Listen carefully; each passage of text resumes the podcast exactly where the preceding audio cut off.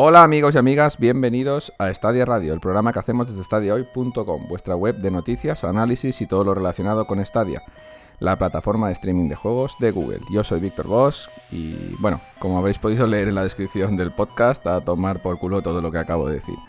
Hoy toca, como, es, como hemos creído más conveniente, un especial de 3 global, no solo de Stadia. Y bueno, vamos con ello. Tenemos hoy múltiples bajas en el cast y alguna nueva incorporación, así que voy a pasar a presentar la gente que está hoy conmigo. Felipe, como siempre, ¿qué pasa?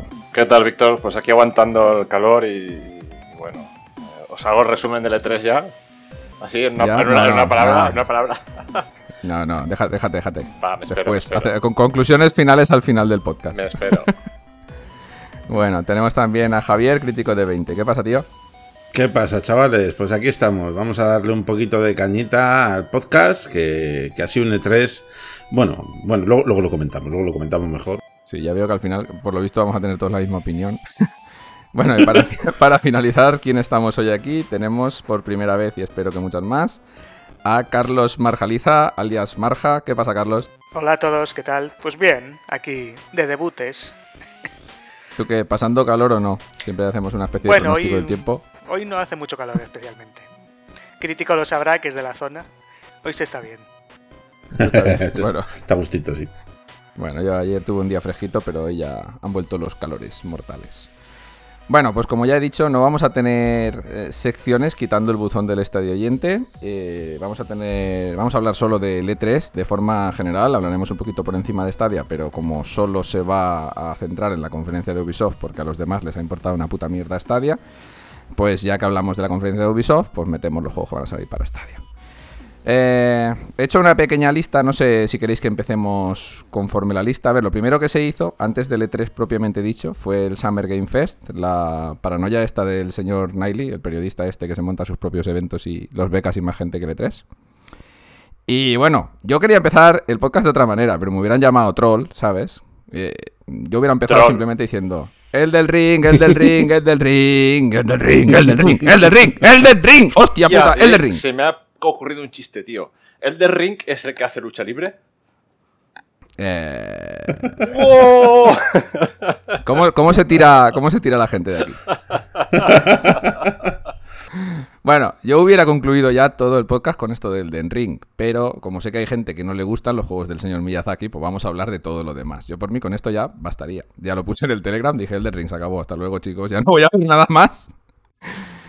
Pero bueno, hay más cosillas. Va, en el Summer Game Fest, aparte de Elden Ring, que no sé si levanta pasiones por aquí entre el elenco o no, ya digo, en mi caso sí, tenemos cosillas interesantes. A mí sí, la verdad es que ya sabéis que los juegos del estilo Souls me encantan. No me he pasado ninguno en mi vida, pero me encantan todos. Porque son dificilísimos y yo soy muy manco. Pero es que la ambientación que tienen, el estilo de mundo así desolado, ese toque tétrico, ¿sabes? Gótico y tal. Me, me encanta. Y el Den Ring, pues lo espero como agua de mayo y en cuanto salga me lo engancharé y no me lo pasaré. ¿Jugarás media hora? Eso es. a la estantería. Disfrutaré. Eso es. Por si todavía hay alguien en el planeta Tierra que no sepa lo que es Elden Ring, Elden Ring es en teoría el sucesor espiritual de la saga Dark Souls, pero va a estar en mundo abierto. Eh, los personajes y la historia la ha escrito el señor R.R. Martin, que también hay que estar muy tonto para no saber quién es, el, el escritor de Canción de Hielo y Fuego, o sea, Juego de Tronos. Y, esto lo hace From Software, o sea, el señor Miyazaki está a la cabeza. Eh, esto no puede salir mal. Yo, para mí, aunque los gráficos siempre habrá quien dirá, no, es que se ven mal, es que tal, es que Pascual. Bueno, Esa frase es muy que- Esa frase de esto no puede salir mal es muy recurrente Sí. y tiene historia. Ya, pero, pero hay veces que es así y esta es una de ellas. Nunca les ha salido mal desde el primer Demon Souls, ningún juego, o sea que no va a ser esta la primera. Para mí les ha salido mal desde el primero, o sea que no me gustan nada. Si, si les hubiera salido mal desde el primero, ¿tú te creías que habríamos llegado a este punto? Pues no. Ya hubieran cerrado, hubieran chapado el chiringuito, hubieran dicho, vale, que esto no vende. A lo mejor hay algún multimillonario excéntrico que, que compra 100 millones de unidades solo para que para joder al mundo, ¿no? Y Elon Musk. seguro. Más. Se, los, se los lleva a Marte las copias del, del ring, no te jode. Me cago. Pues bueno, va, vamos, a, vamos a empezar con todo esto de jueguitos. El Elden Ring, como ya he dicho, para mí el pepino más importante, ya no solo del Summer Game Fest, probablemente de, del top 3 del E3 en general, de todos los eventos del verano, que van a haber más, pero van a ser una castaña, como ya pasó el año pasado. Bueno, el Summer Game Fest tuvimos también eh, el anuncio de. Se, se rumoreaba que había algo nuevo de Gearbox con lo de. del esto, ¿cómo se llama? Borderlands. Y anunciaron Tiny Tina's Wonderlands, que es una especie de spin-off, ¿no? Protagonizado por Tiny Tinas y tenía bastante buena pinta. Tenía Tini Tinas. Tenía, tenía el Tini Tina, tenía. Bueno, no, no ha añadido más, bueno, ha añadido spin-off, ¿no? De- del, del mundo de Borderlands. No sé, imagino que continuarán con la, con la misma línea, pero tengo entendido que con la, la protagonista principal, pues será la, la, la Tina esta, la Tini, Tiny Tina. Y, Eso. y no sé, a mí tampoco me dicen mucho, ¿eh? No, no sé. Pero bueno, a la gente que le guste Borderlands, pues ya tendrá más contenido para echar horas ahí. Bueno, eh, yo espero que estén desarrollando Borderlands 4. Como ya hicieron con el pre-sequel, ¿no? Que estaban haciendo el pre-sequel y de fondo estaban haciendo el 3, creo que fue. Pues a ver si con esto están también haciendo el 4 ya para nueva generación, que es lo que les toca, vaya. Hombre, ya toca también dejar descansar un poco Borderlands, ¿eh? No, no es por nada. Hoy, hoy estoy, hoy estoy muy negado, ¿eh? Yo aviso y, y- y no quería hacer chistes, y, pero vengo muy negado y, y nada. A ver, Hoy sí, vienes a que cerrar yo- estudios, ¿no? Exacto, correcto. ¿Ha- ha más negado que yo ¿Ya? que, ¿Ya que- que te hubiera hecho el podcast solo con el del ring, ¿sabes? O sea, ¿qué quieres? Todo lo demás me importa 3.000 pepinos, Es que pero habrá que hablar de algo. Cada vez que dices el de ring se me ocurre un nombre de un luchador de catch. Hostia, El último guerrero. qué mal. Es que Un, se dos, parece tres, como, vez. chiste del Señor de los Anillos ese, pues igual es. Hostia, qué mal.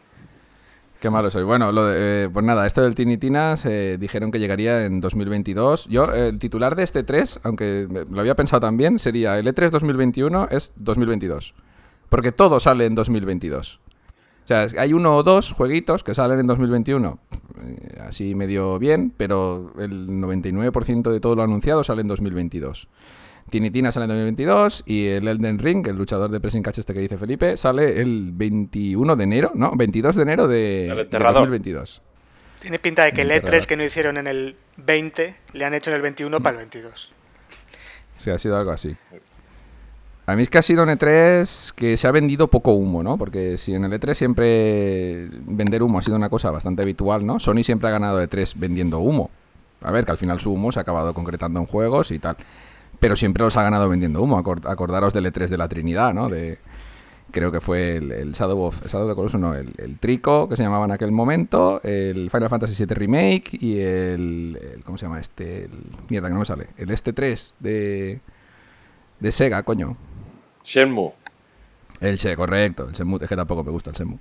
El Shenmue 3, que lo vendieron y después salieron uno cuatro años después, el otro siete años después y el otro 14 años después. O sea. Y este 3 no se ha vendido nada de humo, simplemente pues todo lo que se ha anunciado sale o este año a final o 2022. Bueno, pero PlayStation bueno, ah. tenía un evento ahora luego más tarde. Me imagino que el humo Sí, vendrá. No, no Está creo, no creo, eh. Yo creo que conforme está el sector en estos momentos, han hecho bien, ¿no? Aunque a mí no me guste, me gusta que me vendan humo, que después es un poco una putada, ¿no? Te haces ilusiones a largo plazo. Pero yo creo que han hecho bien, por primera vez en muchos años, de hacer un E3 muy comedido y todo lo que han anunciado va a llegarnos muy, muy pronto. Y seguramente sea todo causa de la pandemia, claro. Pero bueno, eh, ninguno de estos dos va a llegar a Stadia de momento que sepamos, ¿eh? ni el Tiny Tinas ni el Elden Ring. Y el Elden Ring sale pues prácticamente para todas las consolas, PlayStation 4, PlayStation 5, Xbox Series, Xbox One y PC. Yo tengo la esperanza de que el de Ring sí que saldrá. Esperanza, bueno, la de- desesperanza. pero no, no. eh, yo creo que sí que llegará, ¿eh? No. Y Tiny Tinas yo creo que estando Borderlands 3 aparecerá, ¿no? Antes o después a lo mejor. También es lógico pensar que aparezca también. Pues eh, es que no sé, porque los dos, digamos, juegos que están ahí de estas compañías, como son el Borderlands 3 y el. y el este. el. coño, Sekiro. eh, de From Software, aunque este también sale por parte de Bandai Namco, de distribuidora, el Elden Ring, eh, están a base de billetazos, ¿vale? Entonces, si uno de estos dos llega, va a ser igual. Esto ya depende de que si Google quiere rascarse el bolsillo o no. Vaya, yo, me- yo si me lo tuviera que rascar en uno de los dos, ya sabéis cuál es. Evidentemente. En el Tiny Tinas. Tiene, tiene, sí, espera. Por supuesto. Por supuesto, que le follen al pressing cast, tío. ¿Dónde vamos a ir? Sí, sí. Pero bueno, ojalá, vamos a mantener la esperanza. No vamos a ser así muy sosos como viene Felipe hoy. Y no sé, me comentaba Javier que también en el, en el Summer Game Fest, aunque yo no, no- Bueno, lo vi por encima. Bueno, en realidad lo vi en su directo. lo vi con él. Es verdad. Sí. Eh, estaba el juego de, de Ash de Evil Dead. eh, que la verdad tiene una pinta. A mí me ha dejado un poco mm, a medias. Porque está guay, la ambientación me gusta. Y gráficamente está muy chulo. Pero el gameplay no sé. Porque hay ratos que parece un multijugador asimétrico. Que parece que te puedes hacer un demonio, poseerlo, no sé, ir a por, la- a por los buenos, ¿no? Entre comillas. Y otros que juegas con, pues, con Ash y con su gente a destruir ahí todo lo que sale. Y es un- una masacre. Estilo las películas. Nada, fracaso. Sí, parece el típico, el típico juego en el que es un multijugador y ya está, uno se pedirá al malo y, y tendrá que matar a los otros. Me imagino que el malo pues podrá a lo mejor manejar a otros enemigos y tal. En plan un poquito lo veo muy parecido al multijugador este que salió del Resident Evil, que ahora mismo no me acuerdo. el- Ah, el Resistance. El Dead by Pues Daylight. algo- No, eso o, es parecido al Dead by Daylight también, puede ser, en efecto. Y nada, yo como es de Evil Dead, pues ya pues se me cae la baba, pero vamos, no tiene pinta de tampoco de, de que vaya a ser el juego del año, ni mucho menos, ¿eh? Tú has visto el Ash con la motosierra en el brazo y has dicho, va, me vengo para arriba con esto. y ya está, en efecto. Sí, sí, sí. La verdad es que el personaje da para mucho. Eso, pa- eso pasó también con el juego este que era, ¿no? O era muy parecido al de Viernes 13, Sí, Ah, que sí, era un sí, multijugador sí, sí. también asimétrico, uno controlaba al, al malo, los otros escapan, tipo de by Daylight todos. Y no, no sé, Pues tiene pinta de que este va a ir para el mismo éxito que el viernes 13. o sea, para el cementerio. Exacto. Ah, no sé si opináis lo mismo que yo, pero ¿no habéis visto demasiados multis de estos de Buah. 4 contra 4, 4 contra el mundo, 4 contra la horda de, en este 3? Yo sí, yo eh, me he quedado saturado incluso del, del tema. Está, de demasiados brawler, juegos de esto, de este estilo, de, de multijugador, de pegarse todos contra todos, de, de no sé qué. va. A mí es que ese tipo de juegos no me apasiona, la verdad. Y, y he acabado un poco hasta las narices de tanto juego de ese estilo. se está saturando un poco el mercado de juegos com- como servicio. O sea, donde tú tienes el juego básicamente o incluso te lo regalan y tienes que comprar las temporadas, eh, cosméticos, no sé qué, no sé cuántos, pero ya alargan el juego un montón. Y al final la experiencia es competición, es competitivo. Yo he hecho en falta juegos con un modo campaña más desarrollado y una historia más, más profunda. No, yo supongo que sé por qué lo dices, pero ahora después hablaremos de, de Battlefield. Yo estoy con Felipe, creo que se están pasando un poco a- al multijugador y están dejando de lado lo que es la campaña individual el, y entonces es como residual. Si quiere jugar uno, pues tiene ahí esas cuatro misiones y si no, pues todo centraba todos contra todos y internet y... Pero bueno, Es que es un, es, es un poco triste, pero ellos mismos lo dicen. Ellos analizan todo lo que se juega de sus propios juegos y ven que el 90 y pico por ciento de la gente no termina la campaña. eh, hay gente que la juega dos horas, hay mucha gente que no la toca. Entonces, pues toman decisiones tan drásticas como la del Battlefield que hablaremos después de, pues no hay campaña. Directamente nos vamos al multi y, y se acabó. Y bueno, esto pues sí, puede ser controvertido, ¿no? La gente que tenemos ya muchos años y que hemos jugado hemos jugado antes de que existiera el multi, por llamarlo de alguna manera, ¿no? Que la- las campañas eran lo, lo único. Este tipo de giros, pues, no sé, nos deja un poco de lado. Mm, Yo, Nos de- yo es que además me acuerdo fue cuando éramos pequeños, que, que, bueno, cuando éramos pequeños, vamos a decir, cuando éramos más jóvenes, no hace falta trasladarnos a épocas aquí memoriales. Pero era como, qué guapo, me viene este juego y como añadido me viene un, eh, que también tiene multijugador, qué chulo. Ahora es, je, qué bien, me viene este juego multijugador y como añadido a lo mejor me viene el modo un jugador, qué La- útil, ¿sabes? Te viene, te viene un episodio de la campaña y te tienes que comprar el resto. Sí, sí, en efecto, es que es ese rollo. La campaña es un DLC. Sí, básicamente. Sí, ¿Qué hace, sí, sí. cabrones? Bueno, pues si no queréis añadir ningún juego más al Summer Game Fest, yo por mi parte no, porque todo lo otro que se vio me pareció un relleno soporífero. Si no llegan a meter lo del Elden Ring al final, o sea, el, el evento directamente hubiera sido una basura. Y supongo que para Felipe lo fue entero una basura. Hulk Hogan. Ring, pues no. ¡Hala! No, a ver, a mí, El, el último guerrero, cabrón. nada, el, el de Ring me, me gustó mucho, pero no es mi tipo de juego. Yo me desespero. No tengo paciencia para, para hacer jugar a, a este tipo de juegos que tienes que tener paciencia, tienes que, eh, que morir tropocientas veces. Me desespero, apago el juego, la consola, lo tiro por la ventana y, y ya está. Y con suerte no Pues pasa ve- nadie ni le doy a la cabeza. Vete a jugar al Blue Fire y sabrás lo que es el sufrimiento. no, gracias. Y, y el, y el dolor. con lo ilusionado que estabas, ¿eh? Con el Blue Fire. ya ves, me- menuda chafada, tío. Que, que, que, que ñordo, nada. Bueno, vas, vas a sacar el análisis en algún momento, ¿no? Pues si, me- si el si mi cuerpo y mi mente me dejan, sí, porque es malo, es malo. Pero bueno. Nada, vamos a continuar con la conferencia de Ubisoft, que aquí casi todo lo que se anunció va a salir en Stadia. Menos mal que Ubisoft sigue a- Bravo. a tope. Bravo. A tope con nosotros. Vamos a empezar con lo fuerte, va. Avatars Frontiers of Pandora. El último anuncio nos lo metieron con una CGI bastante larga, en la que ya se veía un poquito que iba a ser un, un juego, digamos, de mundo abierto jugado en primera persona. A mí me mola, me gustó mucho la temática y el rollete. Si lo hacen bien, esto puede ser un pepino. Está hecho con el motor Snowdrop, que es el mismo que el de The Division 2, si no me equivoco. Ese motor en Stadia va como la seda. Si no habéis jugado The Division 2, pues eh, es un juegazo en Stadia. Insensatos. Eso. Y ya digo, a mí personalmente me gustó bastante, bastante lo que vi. Aunque fuera una CGI, que no es forma de presentar algo para emocionar mucho a la gente, porque no ves a qué vas a jugar realmente, pero no sé, el planteamiento mola. A mí me da miedo este, ¿eh? No lo digo. Miedo. Los- lo, lo desarrolla Supermassive, ¿no? Supermassive o Massive, ya ni lo sé. Sí, Supermassive. Ubis- Ubisoft Massive, perdón. Pues eso. Da- me da me da miedo porque no no no se vio, no sé, en la, la estructura del juego yo no la vi clara. No es como otros juegos de Ubisoft que te, te sacan en una CGI y ves un poco, intuyes cómo será el juego. Aquí no sé. Me da cosilla. Yo estoy con Felipe en que cuando lo vi me llamó la atención y al principio el CGI decía, anda, mira tal, pero luego el final, tantas partes de la película me hizo decir, eh, pero esto es muy, de, muy sobre la película o es más separado de, de la película. Entonces, si va muy ligado a la película, me echa más para atrás que si es algo in- inspirado en el mundo Pandora y estas mierdas, a que sea el juego de la película como tantos otros. No tiene pinta de juego de la película, ¿eh? Yo creo que va a ser inspirado en, la, pel- en el mundo de Pandora y, y- y, bueno, alguna referencia tendrá la película, como se vio aquí a los Navi volando con los dragones estos y, este- y algunas imágenes más que evocaban bastante la película. Pero no creo que sea un juego de franquicia que se va a coger a la película 100%. Si va por ahí va a ser una castaña y no creo que Ubisoft coja una licencia de este calibre para hacer eso. Esperemos.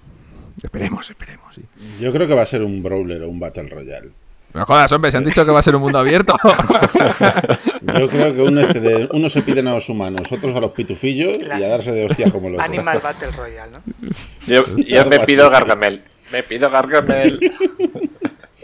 Si hacen eso, se lo pueden quedar ellos. Bueno, yo espero simplemente que no se parezca demasiado al esquema Ubisoft de Far Cry, de ir tomando torres para después de reducir fortalezas a cenizas, para seguir avanzando en la progresión, como todos los juegos de Ubisoft, vaya, de los últimos Pues, 15 pues años. tiene pinta de ser una mezcla de tipo Far Cry en tercera. Una mezcla de Far Cry con The Division. Ahí todo remeneado Sí, y, o un- y pintaditos todos de azul y ya está, ya correr. O Far Cry más Assassins, hay una mezcla.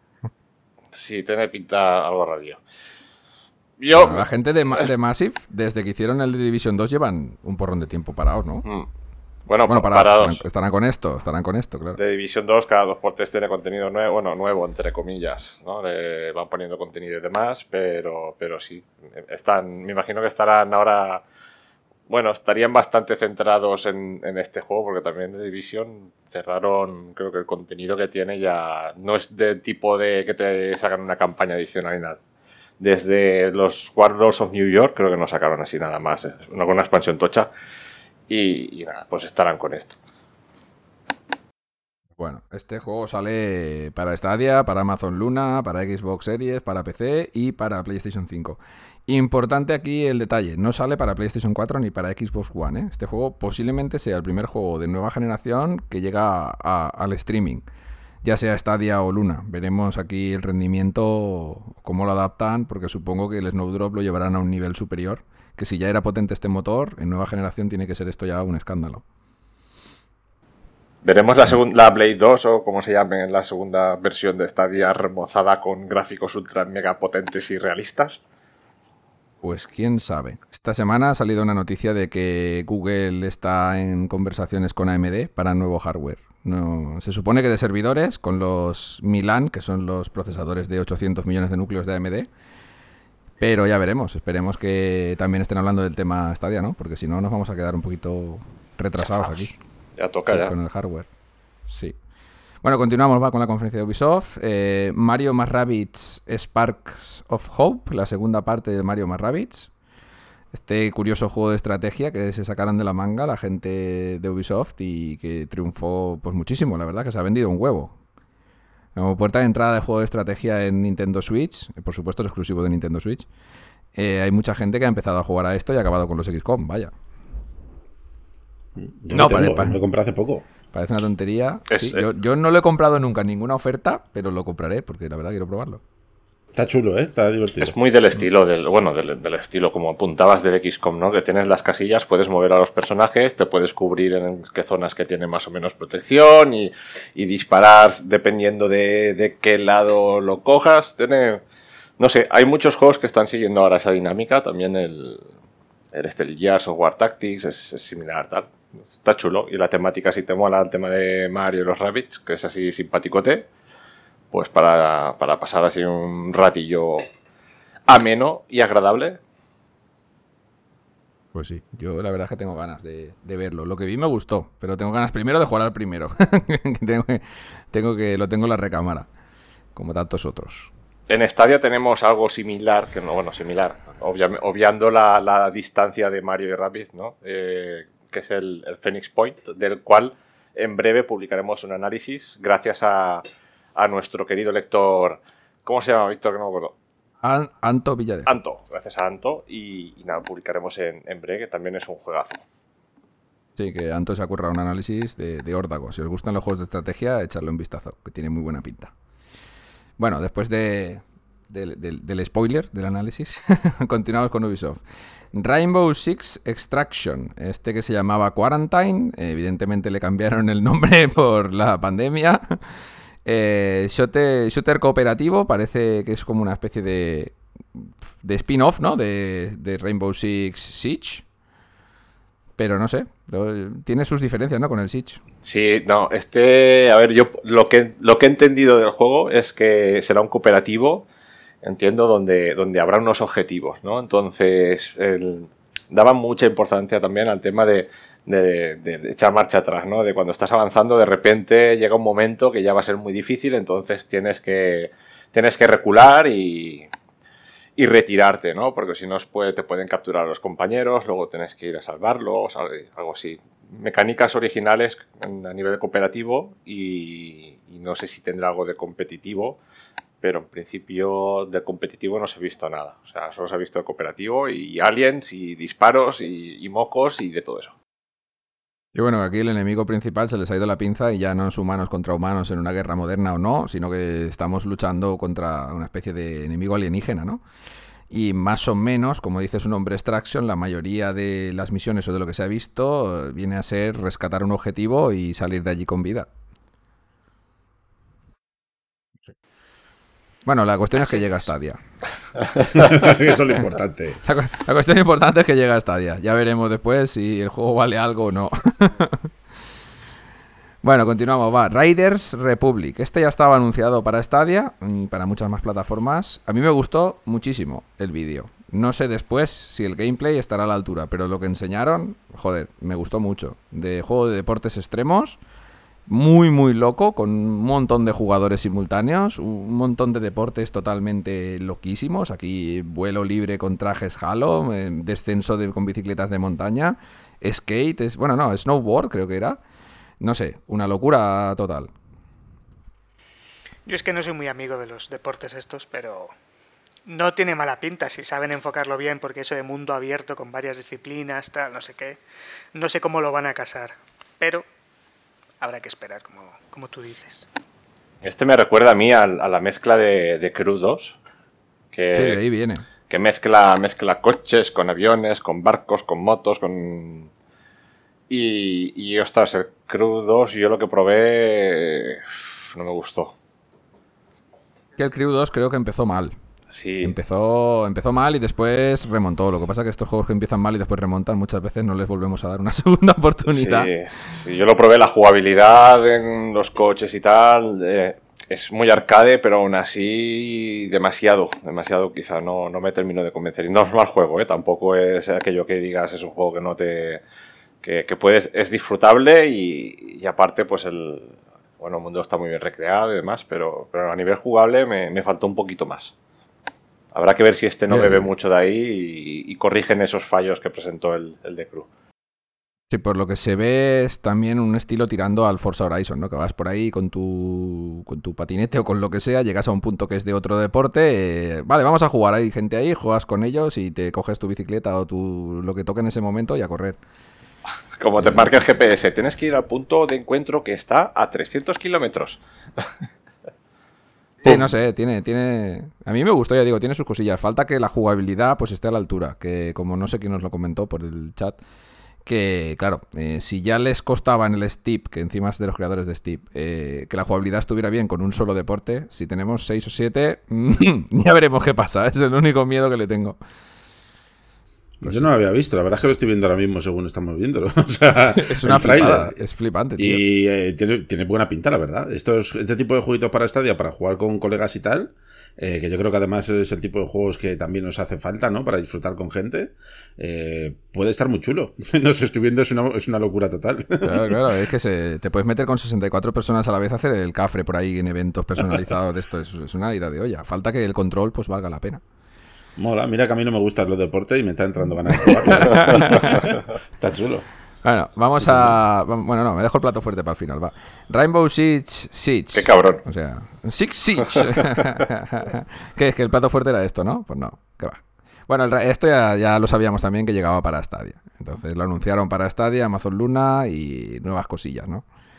Eh, todos los juegos de Ubisoft, súper importante, van a tener eh, progresión cruzada y juego cruzado en todas las plataformas en las que estén disponibles. Que esto me parece que ya podían aprender Electronic Arts de estas cosas y otras compañías. Brutal. Sí, sí, sí, sí. Y La aparte, es que sí. y esto eh, sumado a que en breve deberíamos de por fin tener disponible en España el servicio de Ubisoft Plus. Eh, claro, estás pagando, pagas una cuota de Ubisoft Plus, tienes acceso a todos los juegos, todos los DLCs de Ubisoft y puedes jugarlo en tu PC o en Stadia o donde te dé la gana que esté la suscripción, porque en consolas creo que no está. No, no recuerdo si, si en, en Xbox- No, no, no. No está, no. en Xbox creo que no estaba. En... O sea, pero bueno, ya solo con Stadia y PC ya cubres ya un espectro muy grande de lugares donde puedes jugar.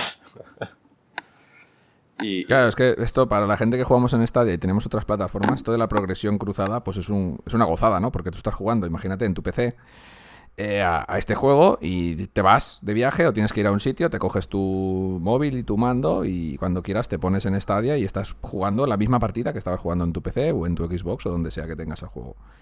Es una maravilla.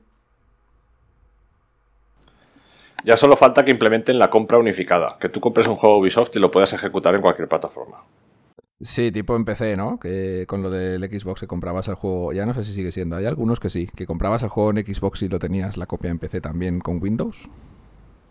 Se- El- sí, el- estaba el...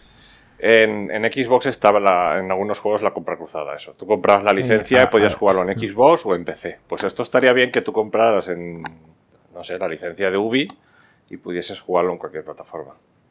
Que yo creo que ellos también se encaminan más hacia el Ubisoft Plus. eh, y Sí. aunque tenga la progresión esta cruzada que mola y el juego cruzado que vas a poder jugar con gente de todas las plataformas, que eso también es importante, ellos también cuentan que si tú pagas el Ubisoft Plus, pues lo vas a tener en todas las plataformas, porque una vez lo pagues, do- todos los sitios donde esté disponible Ubisoft Plus vas a poder jugarlo. Claro, pero Ubisoft Plus estará pues en Luna, en Eh, Stadia y PC. El, Luna, Stadia y PC, sí. De momento sí. Ya veremos si no llega el Game Pass y ya, eh, explota el mundo ya.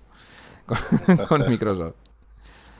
Bueno, eh, pues nada, Rainbow Six, Six Siege, vaya nombrecito, y Six Siege. Llega, llegará a Stadia en breve. No sé, no recuerdo la fecha exactamente, pero no falta demasiado para que El llegue. 30 de junio. Mm, Pues puede ser. Sí, aquí pone esto. Pues sí, 30 de junio va. Pues nos queda nada. Una semanita. Comprado.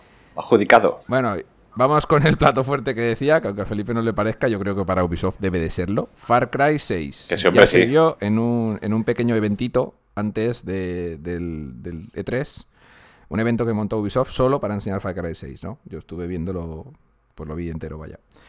Y, y no sé, mm, tengo ahí, tengo enfrentamiento interno con el Far Cry 6. He visto cosas que me gustan mucho y otras que no me gustan nada. Por ejemplo, eh, una de las cosas que más deberían de gustarme, que es el malo, el Macarena. villano. La Macarena, La- sí señor, la Macarena, más uno.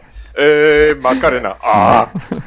Todavía El villano. los del río, ¿eh? A estas alturas. Sí, pues les habrán pagado por ello, no te preocupes. Bueno, sabéis a qué me refiero, ¿no? A Giancarlo Esposito, que se llama así este señor, que Porque es un la esposo verdad, pequeñito. Joder, Felipe, tío. Madre mía.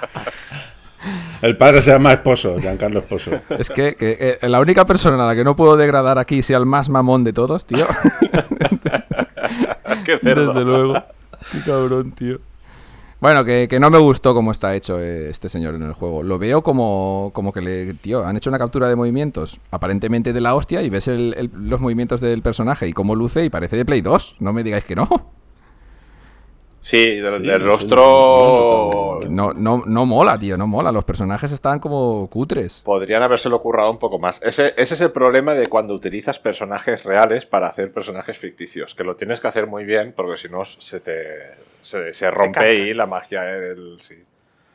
Claro, pero es que las expresiones faciales, incluso la, la- los, yo diría que estas son de pocos polígonos, tío. Están hechos como. No sé, no me ocurre otra expresión que no sea cutre. Sí, sí, sí. Se Es una. Es una Se parecen a las caras del Minecraft. Fua, pues casi, están hechas con voxels. Yo noté también. No sé, eh, a, a mí lo que es el juego me gusta, tiene muy buena pinta. Ya dije que desde el 3 no he tocado ningún Far Cry, o sea que seguramente me sorprenda un poquito, aunque sea. Y, y no sé, eh, la jugabilidad y todo lo que se vio en el, en el evento este que hizo Ubisoft antes del, del E3, a mí me gustó mucho, pero ya digo, le veo ahí que, no sé, como si estuviera poco cuidado en algunos aspectos. Sí, tienes razón. ¿eh? La- la- las caras es como que le falta expresividad en el rostro. Algo así. Hablan así. Es como que todo el rostro está paralizado, excepto la boca, que solo es lo que se mueve y cosas así, ¿sabes? Sí, sí, sí. Puede ser, sí, sí, sí. Bueno, habrá que verlo en movimiento y tal, ¿sabes? Pero no sé. Yo la verdad es que no me he pasado ningún Far Ninguno. pero tengo tal hype que me he empezado el Far Cry 3 y Has hecho bien. y le estoy dando bastante El caña. mejor. Y me está gustando mucho, eh, que tengo que Ese es de los mejores, el Far Cry 3. Sí. Que le regalaban Sí. con el 6, creo, si lo comprabas. Sí, Sí, creo que, re- no sé, ¿regalan el, el 3 directamente o regalan el Blue Dragon? Es que ya no sé la movida que se han liado aquí. Sí, es algo de Far Cry 3, no, sé qué Dragon, pero es que pre- Pues- pensaba que era el mismo, así que... No, que va, que va. Esto es un, es un DLC que sacaron para Far Cry 3, que es un juego en sí mismo. Es un spin-off ahí Una- ochentero, en plan Una macarrada de la hostia. retro futurista. Pues está regalan la macarrada. Sí, sí, sí.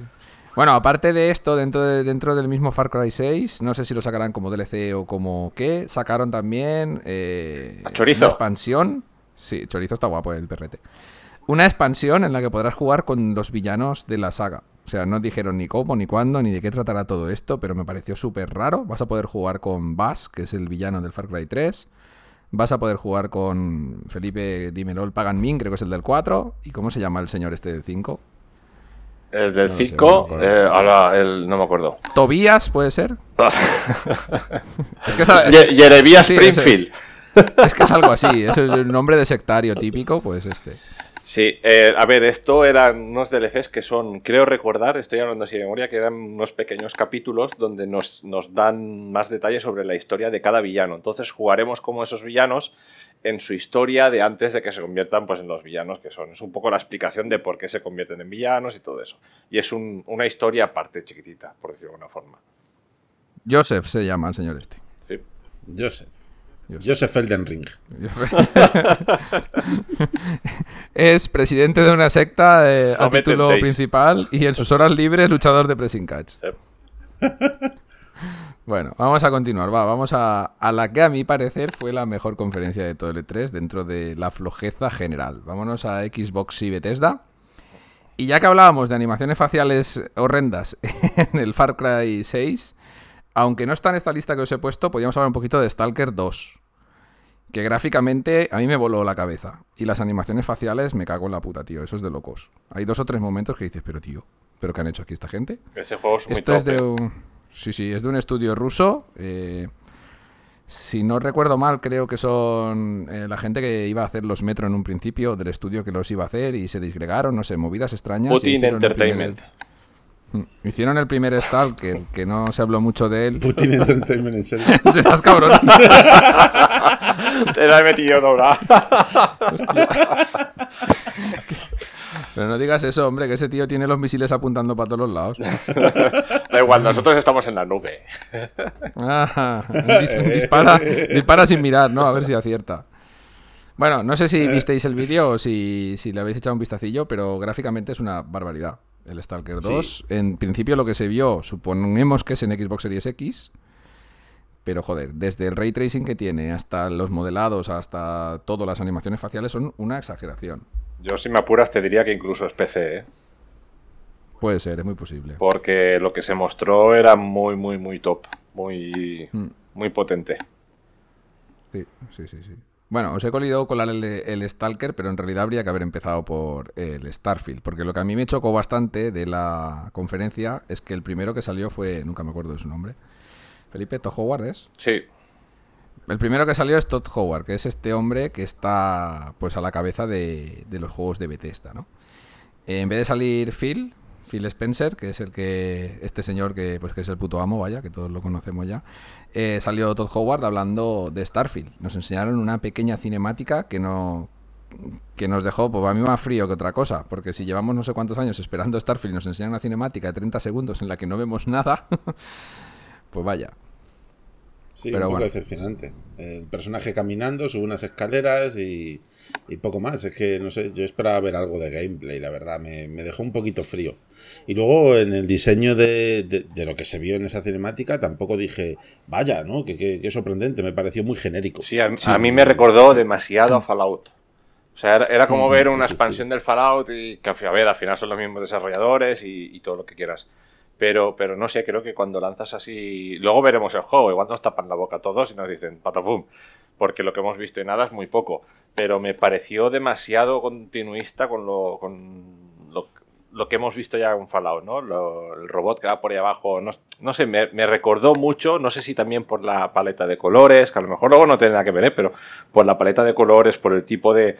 Me recordó en exceso a Fallout. Sí, bueno, esperemos que no se parezca en nada a Fallout y que sea una cosa diferente, ¿no? Que para eso llevan un montón de años ahí haciendo este juego por, pues eso, como una franquicia nueva que a Bethesda le ha costado, no sé si 30 años sacar Sí. una franquicia nueva. O sea A ver, que- habían detallitos también que, que apuntan a que será distinto, ¿no? De, no sé, me- a mí me gustó también el detalle del arma, el arma que deja encima de la mesa, que tiene ahí como una pantalla que cambia tal, sí. que ya le da un toque distinto también en ese sentido a, a Fallout, ¿no? Por ejemplo y tal, pero, pero eso, me dio esa sensación en un primer vistazo. Bueno, eh, importante, Starfield es exclusivo de consolas Xbox y PC, no va a salir en PlayStation. Esto ya es una declaración de intenciones ya en toda regla. O sea que todos esos Sonyers que esperaban ver The Elder Scrolls 6 en PlayStation se pueden ir a la mierda. ¡Hala! Es lo que- es- Acaba- es lo que acaba- van a encontrar. acaba- acaba- Elden Ring. acabas de hacer que se suscriban uno. Bueno, allí, allá cada uno con sus ilusiones. Yo que sé, yo no esperaba ver Starfield en PlayStation. Hay que ser muy, mm, yo que sé, necio, por llamarlo de alguna forma. Esta gente se ha gastado 7.000 millones de euros en Bethesda. ¿Cómo coño van a sacar esto en PlayStation? Hombre, no. Por favor. Esto, esto tiene que darle valor al Game Pass desde el día 1, que sale. ¿eh? El día 1 de este juego va a ser el 11 de noviembre de 2022. Y, y por supuesto... el 2023 Game- prácticamente. Game Pass día 1.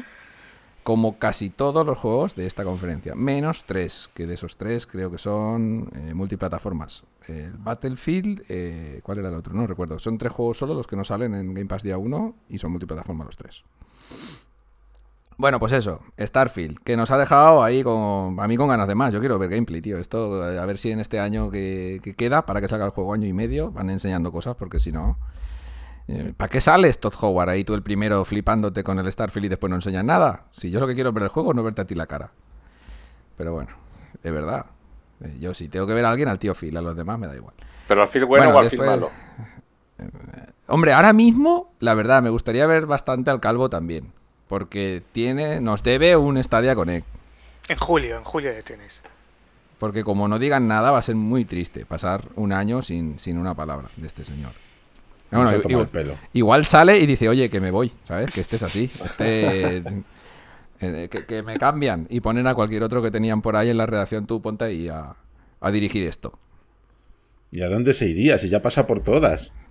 A Nintendo. No, Nintendo no. Hostia, ya sería el desastre final que se fuera a Nintendo este hombre. Bueno, siempre podrá irse a Amazon Luna, ¿no? A- Ah, hostia, esa- ahí podría irse, sí. Bueno, vamos a continuar con lo más importante de la conferencia de Bethesda. Eh, otra cosa que no he apuntado en la lista, pero que bueno, a mí me dejó también con el culo torcido, es que saquen el, el Halo Infinite, que enseñen el multi un poquito, porque tampoco se fliparon demasiado, y no enseñen nada de la campaña. Eso a mí me deja, pues, como pensando que la campaña va a ser una mierda, y sería una grandísima pena que la campaña de Halo Infinite fuese una mierda. La verdad. Eso huele a- al, al- al meme este que hicieron. ¿Cómo se llama? Al Brut. Huele al Brut. Yo soy Brute. Fue. Pues eso, huele, huele un poco a, a quemado, ¿no? De, de decir, bueno, habrán retocado cosillas, habrán dicho adelante.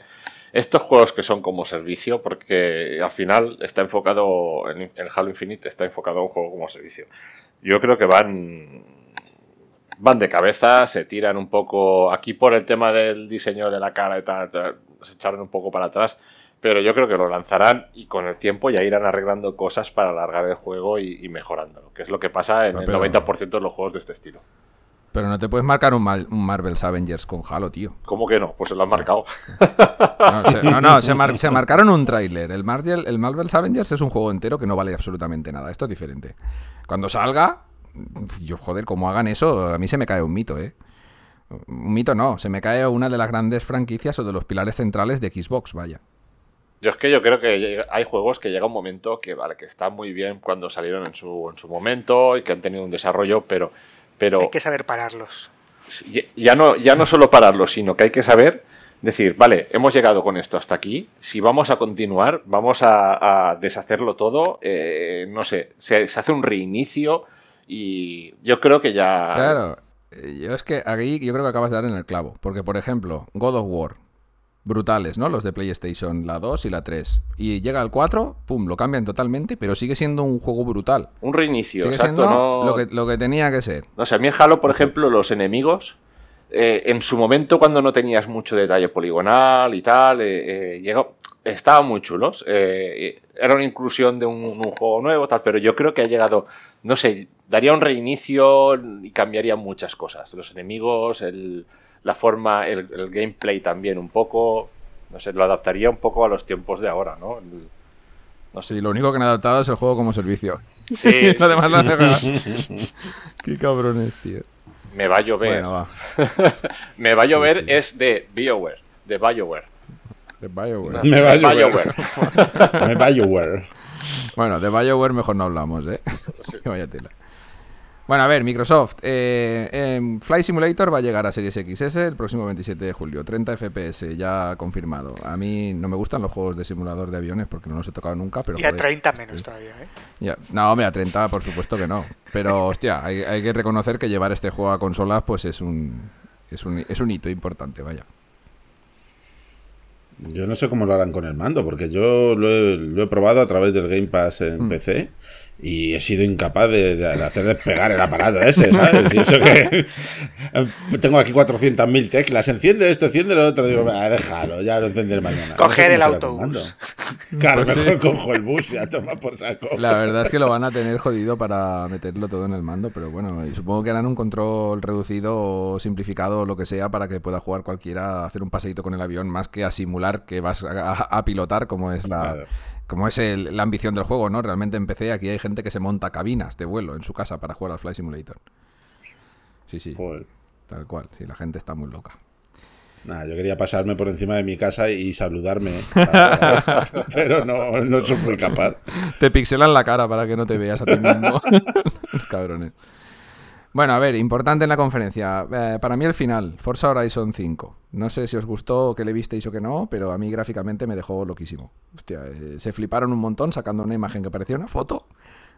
Perdón, una foto de un paisaje de México y de repente, eh, que no es una foto, que es real, sale el coche por ahí jugando. Y dices, ¿pero qué es esto, tío? Una imagen que parecía que tenía como 800 trillones de polígonos. Y, y sí, así es el juego. Vaya, en Series X se va a ver así. Qué locura. Eso sí que es. Ahí, cuando vi ese detalle de lo de la foto, dije, buah, ya está. Esto sí que es New Generation total. ¿sabes? Sí, sí. O sea, es que parecía una fotografía, macho. Eh, lo hicieron en dos ocasiones. Una que parecía como mm. un pequeño barranco con unos árboles y tal. Y otra que como un cañón así totalmente seco, sin plantas, sin verde y sin nada. Pero es que eran realistas totalmente las fotos. Y claro, cuando salen los coches por ahí pegándose de torta, dices, pero tío, ¿cómo han hecho esto? Qué pasada a mí el, tema Horizon no es que me entusiasme demasiado, aunque sé que a mucha gente le, trae de cabeza. Pero claro, viendo esto, ¿qué podrán hacer con el Forza Horizon de nueva generación, el de TAR 10? Madre mía. Es que va a ser una chaladura del juego nuevo. Esto sí que han dicho que han, han hecho lo que, lo que dice Felipe. Han cerrado carpeta, han sacado todo nuevo, motor gráfico nuevo, motor de físicas nuevo, todo desde cero y apunta maneras a que va a ser el juego de, coches de la generación cuando lo saquen. Y eso que no han anunciado nada. Una imagen que sale como una rueda en una curva. A mí me encanta. Lo que me flipó de la conferencia es que todo macho, prácticamente el 90% de las cosas, era como eh, día uno en el Game Pass. Día uno en el Game Pass. Era como sí, locura, macho, pero bueno, esta gente no se detiene. Día uno en el Game Pass. De hecho, este podcast también estará día uno en el Game Pass. Todo, está. Yo, yo también estoy.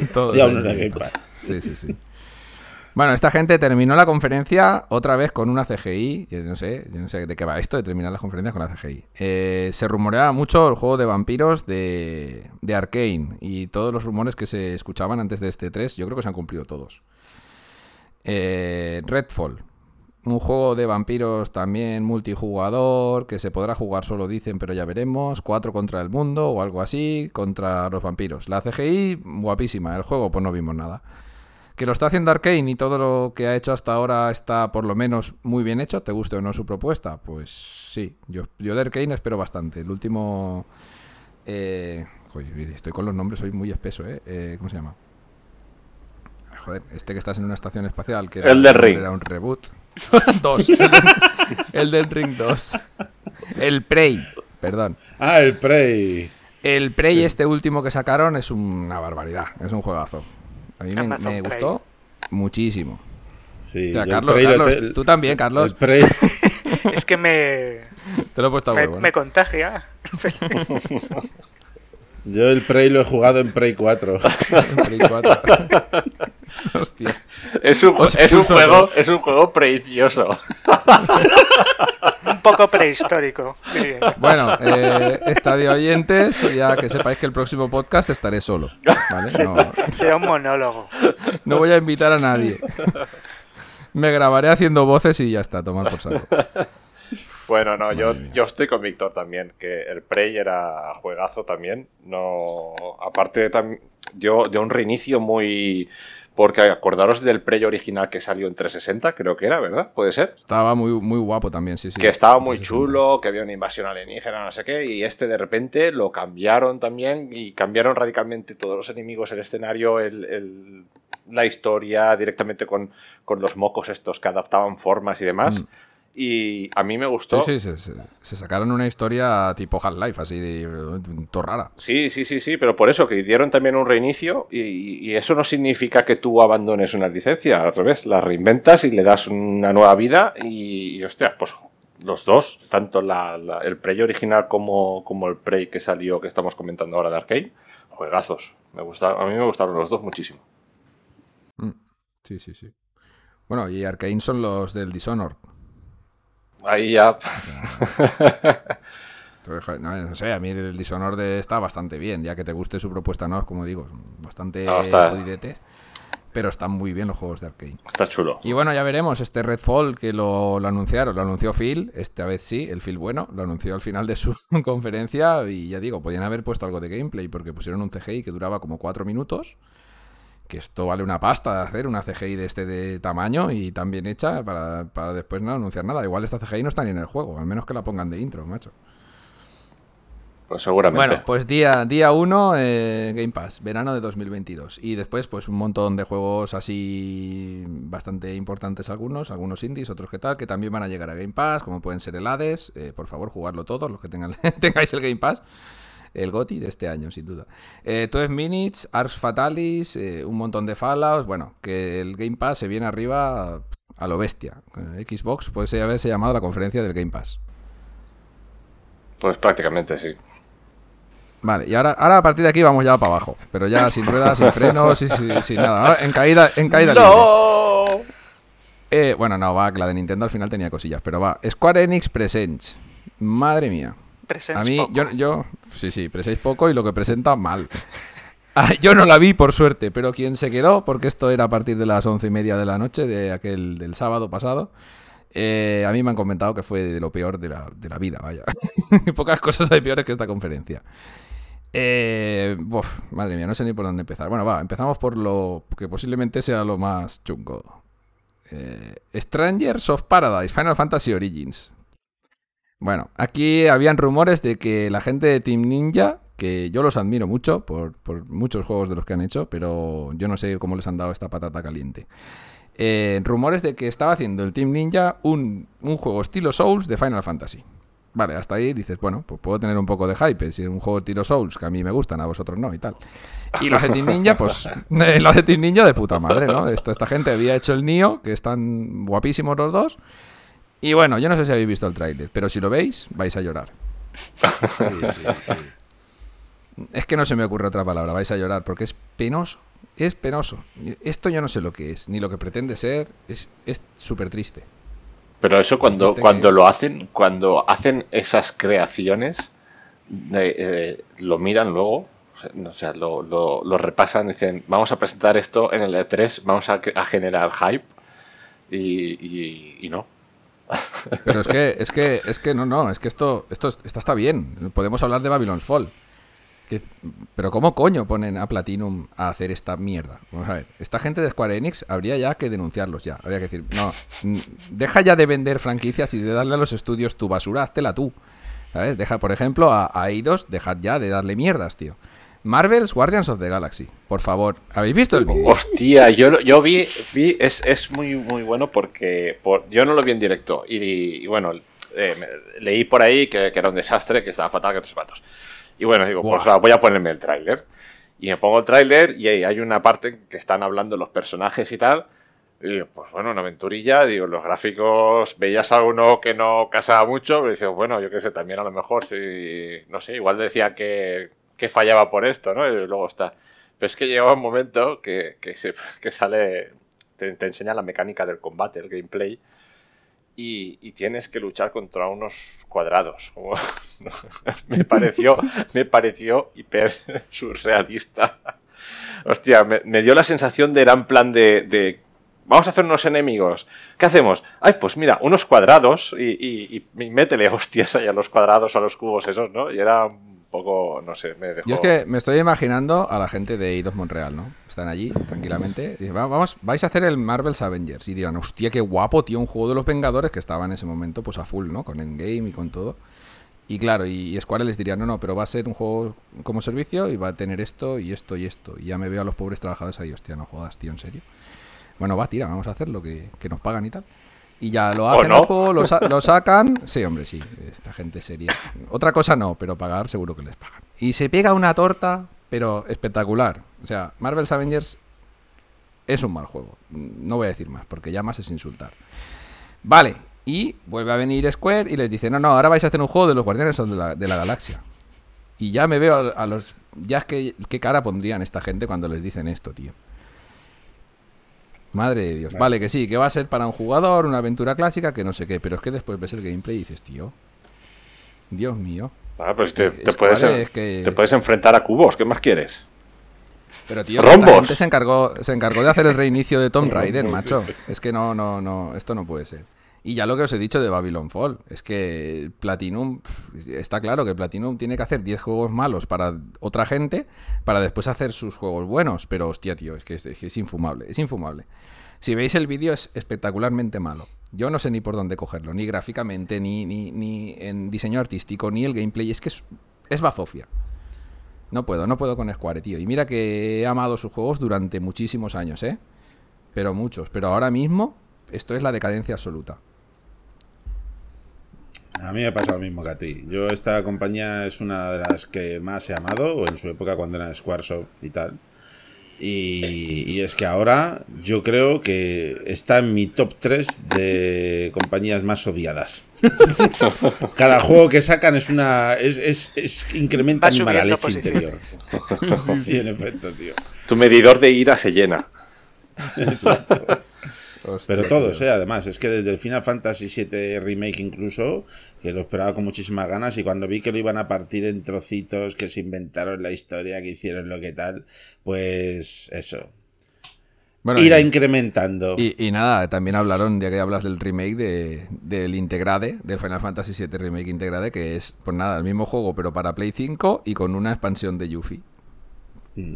A la que han dejado fuera Play 4. Guay. Mm, Muy bien. Ha sacado dineritos ahí. Square triunfando. Bueno, vamos a, vamos a ir a Nintendo, vaya, si nos alegramos un poco, porque vaya tela Square. Ay, Dios mío, que se pueden ir a la mierda. Bueno, eh, A la. Sephiroth.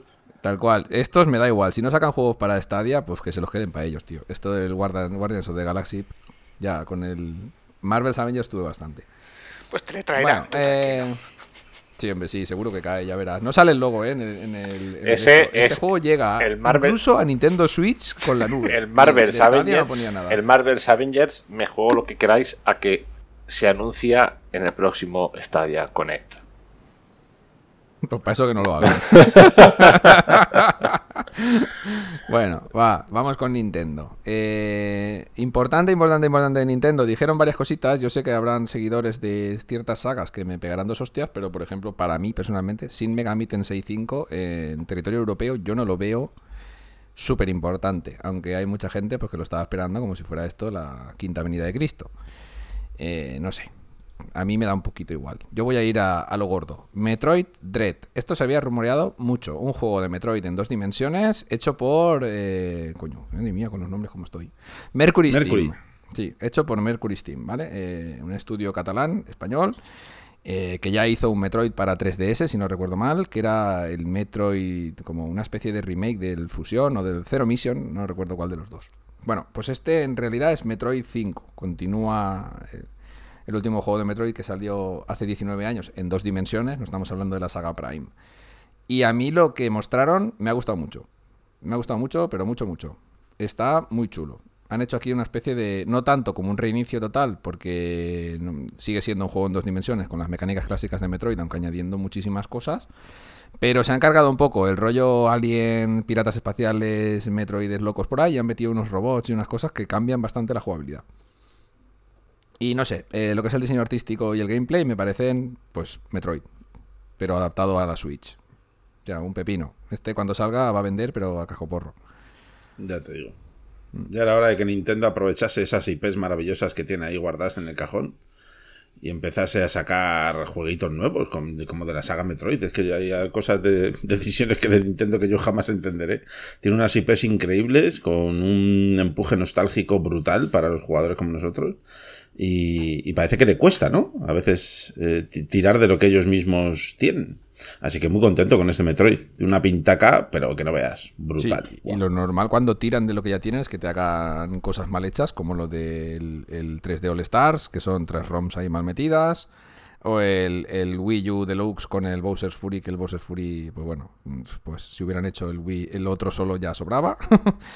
y estas cositas. Bueno, eh, teníamos aniversario de Zelda. Y bueno, mucha gente estaría pensando, hostia, pues seguro que sacaron un recopilatorio, qué tal, qué esto. Vale, anunciaron una Game Watch exclusiva de Zelda. Que esto también para los coleccionistas va, va a volar. Lleva los dos primeros juegos, creo recordar, de la saga. Que fue el primero de NES y el, el segundo, vaya. Y una especie de juego que solo salió en arcade o en Game Watch de los 80. Lleva los tres jueguitos ahí. Vale 50 euros. Yo no me la voy a comprar, aunque sea muy fan de la saga, pero joder, seguro que vuelan de las estanterías donde las pongan. Y el plato fuerte, por supuesto, no podía ser otro que la secuela de Breath of the Wild. Mostraron un vídeo, mmm, yo creo que correcto, con una duración que estuvo bastante bien y enseñando mecánicas nuevas y nuevas cositas, pero sin enseñar demasiado, porque por supuesto se guardan, se lo guardan todo. Lo más importante del vídeo para mí es que ponía 2022 que pues ya es algo, ¿no? Porque si estábamos esperando este juego desde que, yo por lo menos desde que terminé el Breath of the Wild, lo dejé, dejé la Switch en la estantería y dije, madre mía, lo que acabo de jugar. Mm, Dios, qué pedazo de juego. lo que no entiendo todavía es cómo, con eso que planteaba Breath of the Wild, un cambio de paradigma tan grande en los juegos de mundo abierto, ninguna compañía, nadie haya hecho nada que se le parezca. O sea, ese planteamiento de, de ¿cómo diría yo? De, de, bueno, las mecánicas, ¿no? De, del mundo y que tú, digamos, eres el centro de todo y puedes hacer lo que te dé la gana y eh, hacer todo como quieras, ir primero aquí y allá, de una forma tan vasta como lo hacía el, el Breath of the Wild, yo creo que ningún juego se ha atrevido a hacer esto. Y si lo han intentado, pues han fracasado estrepitosamente. Sí que han copiado su estética, han copiado sus detallitos, pero lo que es el gameplay, no. Hmm. Se rompen, se rompen las armas también. Que... no han dicho nada, pero supongo que sí. El, el, Genshin Impact, no sé si lo habréis jugado, es una copia total, es un copia-pega y cambio skins, un poco. y enfocado al multijugador, o sea, bueno, se puede jugar online y tal cuando llegas a cierto nivel. Y, se le parece bastante, pero vamos, está claro que Breath of the Wild es el origen y, que copiar eso tal como es es... pero es que lo, del Breath of the Wild es que es algo surrealista, ¿eh? no sé cuánto tiempo lleva desde que salió, pero creo que son casi cuatro años que la tiene la Switch. Hay todavía gente en YouTube haciendo vídeos sobre el juego y descubriendo nuevas cosas sobre el gameplay que dices, pero tío, ¿cómo puede ser? Que esto cuatro años después todavía esté la agenda aquí rascándole, porque es que las posibilidades son prácticamente infinitas. O sea, a mí me dejó loquísimo cuando lo jugué, porque claro, vienes de los anteriores celdas, que son mundos pasilleros, entre comillas, medianamente cerrados, con la exploración bastante entrecortada, y te dejan aquí con esto que dices, hostia, haz lo que te dé la puta gana, en el orden que quieras, como quieras, o sea, es una locura. Es una locura. Y esta segunda parte yo espero mucho de la segunda parte. Lo único que no sé yo es que no sé cómo van a salir de, un juego tan bueno como el primero. Bueno, seguro Esperemos que, no sea un salto como les pasó con el Ocarina y el Mayoras, que se estamparon un poquillo. Sí. Y que sea más equilibrado, por así decirlo. La verdad es que están un poco encerrados porque si quieren mantener el mapa y tal, pues eso, han tenido que hacer el invento este de irse al cielo porque no tienen más rincones donde ir. Entonces, se tienen que inventar un submapa. Veremos. Bueno, eh, a ver, aquí yo tuve también algunas ausencias importantes, porque ya que hablábamos de Metroid antes, joder, Metroid Prime 4, yo creo que ya deberían de tener algo hecho para poder enseñarlo, ¿no? Ya sabemos que Nintendo es de, es de las primeras compañías que se toma a rajatabla esto de no enseñar cosas que van para muy largo, ¿vale? Que ya lo hemos hablado al principio, que lo han hecho casi todos. Eso será, me, da a mí, o que lo tienen a muy poco hacer, o que ya lo reiniciaron, movidas, igual que lo del Bayonetta 3, joder, tío, que son juegos que se anunciaron en el 2019, o antes. Pero bueno, vamos a tener que conformar con el Dread y con la secuela de Breath of the Wild, conformar, ¿sabes? Entre comillas. Bueno, supuestamente también llega la nueva consola, la Pro, ¿no? Una, la Super, Nintendo Switch, algo así, está rumoreado y tal, que a final de año debe de salir, supuestamente, y no, no dijeron nada. Pues sí, ya dijeron que iba a ser solo software, este Nintendo Direct, y pues tienen que tardar muy poquito en ir anunciando cosas, porque si no, no les va a, no les va a cuadrar los timings con lo que decían las filtraciones, y las filtraciones ya estuvimos hablando de que parecían pues muy reales, y aparte que son muchas, y de muy diferentes sitios. O sea que esa Switch Pro existir debe existir y que las deben de sacar antes de Navidad, pues tiene que ser así. La ventana de lanzamiento tiene que ser esa. No la vas a sacar en enero. ¿Qué sentido tendría sacar una, un hardware nuevo en enero? Ninguno, ¿no? Hay que aprovechar el tirón de la campaña navideña. Pero bueno, esperemos que no. Yo creo que no deberían de llegar a agosto antes de anunciar esto. Pero bueno. Bueno, después de esta conferencia de Nintendo, eh, he dejado al final un poquito de, pues de, todo, juegos mm, multiplataforma, cosillas que me han parecido importantes y bueno, vamos, vamos a empezar por el primero de la lista, ¿va? Eh, Battlefield 2042, este también se anunció en un pequeño vídeo que soltó la gente de EA antes del E3 y hemos podido ver en diferentes conferencias, como fuera de Xbox por ejemplo, gameplay. Eh, aquí viene la movida de la que hablábamos antes. Esta gente se ha cargado la campaña porque han visto que la gente no jugaba y o no la terminaba o las dos cosas y han decidido hacer un juego multiplataforma que como, bueno, yo estaba, esto lo vi con Felipe, lo estábamos viendo en Skype y yo creo que más o menos nos pareció a los dos lo mismo, que no tenía mala pinta, pero uy, cuidado. Y no sé, Felipe, si quieres decir algo más. Bueno, pues yo, mira, como apunte diré que no juegan a la campaña porque las últimas campañas que hicieron eran una, castaña, básicamente. O sea, pusieron ahí cuatro episodios ahí separados por no currarse una campaña más elaborada. No sé, yo recuerdo la campaña del, del Battlefield Hardline, que sin ser una maravilla, pues estaba chula, de así policial y tal. Eh, incluso la campaña del Battlefield 4 y, no sé, no sé por qué no, no quieren hacer campañas. Y, pero sí que es verdad que las últimas eran, cada vez iban coqueteando más con, con episodios sueltos para así darte una excusa, un, como una especie de tutorial para luego jugar, pero no eran campañas al uso, como se entiende, con una historia y profundizar en la historia, los personajes y, entonces, eso por una parte. Y el, y el gameplay, mm, no sé, a ver, lo que se vio es lo que comentamos, ¿no? Está un poco ahí en fase alfa, beta, no sé cómo estaba, pero pero se le notaba que estaba, que estaba verde. Promete mucho, pero no lo sé. Me da. A mí los Battlefield me gustan mucho, la verdad, pero, pero este tiene pinta de abarcar. Son hasta 128 jugadores. En nueva generación y PC, ¿eh? En PlayStation 4 y Xbox One es 64.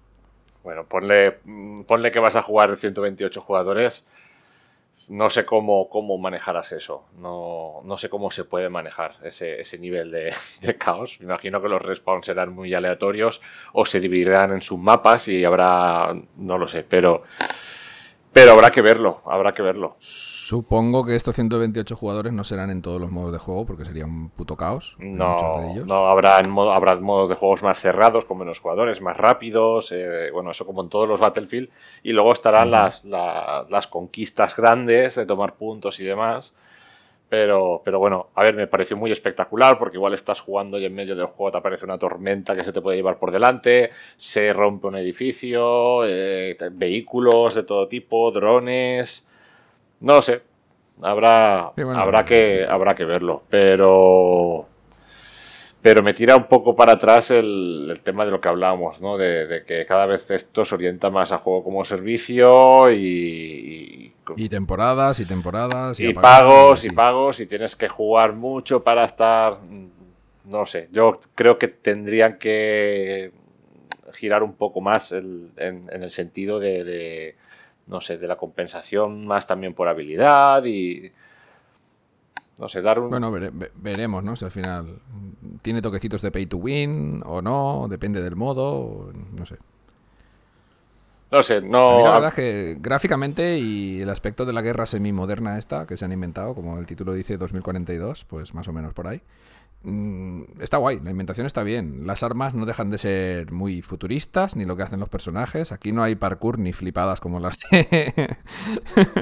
bueno, sí que hay flipadas, pero, pero bueno, de otro estilo, ¿no?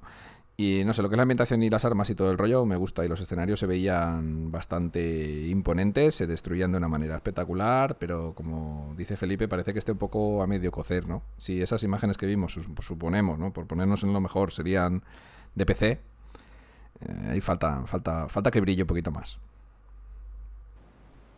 Bueno, a ver, a mí los últimos Battlefield no me, no me terminaron de convencer especialmente. ¿eh? Del, el 5 y el 1 no... Este supuestamente ya reinician un poco, vuelven, vuelven a los inicios en tema de la jugabilidad y, bueno, los escenarios también dan más de sí que no, que no los del 1 y el 5, a mi parecer. Y bueno, habrá que ver. Pero no sé, me, es, es, un juego que espero y que y con muchas ganas y que sé que me lo voy a comprar sí o sí, pero que me está dando miedo lo que estoy viendo. Pues este es uno de los grandes ausentes que nos hubiera gustado que pusiera Stadia ¿no? al final del vídeo. Este hubiera sido una declaración de intenciones importante por parte de tanto de Google como de EA, ¿no? Porque es Booking Insignia de Electronic Arts. Hubiera estado bastante bien. Pero bueno, nos, nos quedamos sin ello hay que ver, yo creo que la, prueba definitiva para todo esto va a pasar también eh, por el Rainbow Six Siege. Ya, sí, porque si va a entrar en, juego cruzado, eh, habrá que ver este tipo de juegos que ya lo, a ver, ya se puede jugar, por ejemplo, juegos como The Division, en el jugador contra jugador y tal, pero estos que son más primera persona, de competitivos, eh, aquí habrá que ver cómo afecta el, jugar en, en, la nube, ¿no? Cómo, en ese sentido y contra el resto de jugadores que tengan máquinas a nivel local. No creo que sea un problema eso, hoy en día, vaya. No lo sé, habrá que verlo. No, yo tengo, no tengo dudas, ¿eh? pero sí que tengo curiosidad. También estamos hablando de que en el Siege eh, los equipos son cortitos, no sé si son 4 o 5 contra 5, ¿no?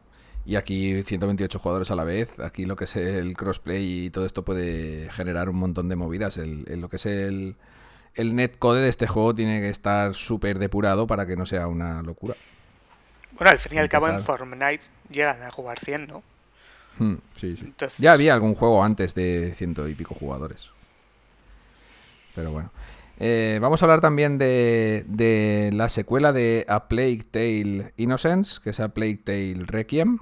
Mm, muy buena pinta. Tenía lo poquito, poquito, poquito que se vio. No sé si habéis jugado el primero. A mí me gustó bastante. Aunque tenía algunos momentos de mecánicas PlayStation 2 que me sacaron un poco de la experiencia. Pero el juego en conjunto estaba muy bien hecho. Para ser un doble A de estos que escasean, estaba bien. Estaba mm, bastante bien terminado. A mí me sorprendió, pero muy, muy, muy para bien eh, cuando jugué este juego. Se lo recomendé a un montón de gente y bueno, el problema que tiene es ese mismo que, has mencionado tú, Víctor, eh, que algunas veces las mecánicas del juego mm, no sé, no destacan. No estaban a la, altura, Sí, además como es un juego muy de sigilo y tal, ¿sabes? Y algunas cosas son un poco arcaicas, la verdad. Sigilo a la derecha me... sigilo a la derecha me pillan. Pero la historia del juego, la ambientación tan cruda, tan tenebrosa, tal, la, propia historia en sí eh, y el doblaje incluso, que a pesar de que estaba así con, como con ese acento francés, ¿verdad? Pero, pero no sé, a mí, me encantó y estaba esperando la secuela, pero como loco. Y cuando la vi aparecer, increíble este juego de verdad. Si no lo habéis, o sea, si no lo habéis jugado alguna vez, por lo menos eh, hay que dar una oportunidad, porque a mí me sorprendió, pero de, de 9 y medio, vamos. Está en el Game Pass y de hecho si pones todos los juegos es el primero que sale. Por el nombre A, Plague, pues como tiene la A, sale el primero. Ah, que sí. bueno, aprovecho para decir que si no lo habéis jugado, tenéis el Game Pass, por ejemplo, ahora es un... Bueno, ahora todavía no, pero en unos días sale un parche de actualización del juego que te permitirá ejecutarlo en Series X, en Series S no lo sé, y en la Play 5 creo que también, a 60 frames y con más resolución. Saldrá a mitad de julio, por ahí decían que salía el parche. Entonces también es un buen momento, si no lo has jugado, pues para jugarlo y echarle un vistacillo ya en, plenas condiciones. Pues gráficamente a mí me gustó bastante. Ya digo, sobre ser un juego que no es top de presupuesto ni de desarrollo, gráficamente tenía momentos muy, muy conseguidos. El tema de las hordas de ratas, por llamarlo de alguna forma. Eh, algunos juegos de luces muy bien conseguidos y la expresión de los personajes y el modelado también estaba a una altura, para mí, perfecta para el tipo de producción que era. Y bueno, hay más cosillas. Javier me comentaba antes el Salt and Sacrifice, la continuación de Salt and Sanctuary, este juego 2D estilo Souls, que yo lo jugué en Switch y me gustó bastante. Tenía momentos que para mi gusto se rayaron en la exigencia, porque tiene dos o tres picos de dificultad muy locos, pero el juego en general cumple, cumple con lo que yo esperaba de él. Yo lo he jugado y me ha encantado y adivina, no me lo he pasado. ¿Te has pasado algún juego? Pero me ha encantado. ¿Cuál, es el último juego de horas? pasado? y Castlevania. No, que va, que va. El último que se pasó fue el de la patrulla canina con sus hijas, seguro. Además, dijo que tres No, no, se lo pasaron ellas, ¿qué dice? Se lo pasaron Yo no me lo pasé. Qué triste. Yo me quedé atascado. Te quedaste ahí con Ravel. Pues Yo el último que me pasé lo tengo ahí, el Street of Rage 4. Ah, no, no, el Fallen Order. Fallen Order está después. Tengo la lista ahí de los juegos que me voy pasando, si no se me va. Se me va la pinza. bueno, pues el Saltan Sacrifice, eh, este, la segunda parte del Saltan Santuario, ya digo, para quien no lo viera ni le haya perdido la pista este juego, eh, un juego en dos dimensiones, estilo Souls, en lo que plantea más o menos esto de que la dificultad es bastante aberrante, sobre todo cuando llegas a los jefes finales, cuando te matan vuelve a empezar todo el nivel, este tipo de vuelve a por tus almas, huesos, lo que fuera que te den. ¿Pero a vosotros os gustan los videojuegos o el masoquismo?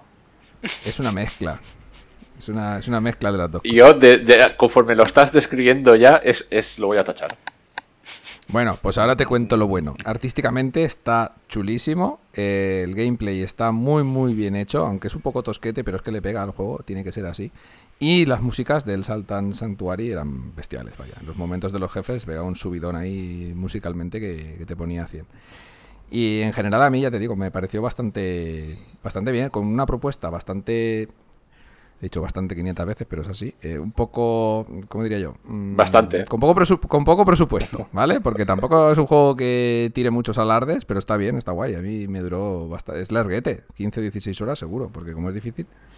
Ibas a decir bastante. Eh, sí, ya el nombre ya es difícil de pronunciar. Santa Salta, salta. Sí. Bueno, yo intento jugar a todos los Souls-like que salen. Más o menos masoquistas como Javier. no sé si no sé si tenéis algún juego más que se me haya escapado, así de la órbita del E3, que digáis, hostia, pues esto no lo hemos hablado y estaba bastante chulo. Te has dejado el Just Dance, pero aparte de eso. Vaya que para otro que llega a Stadia y me lo dejo, che, como soy.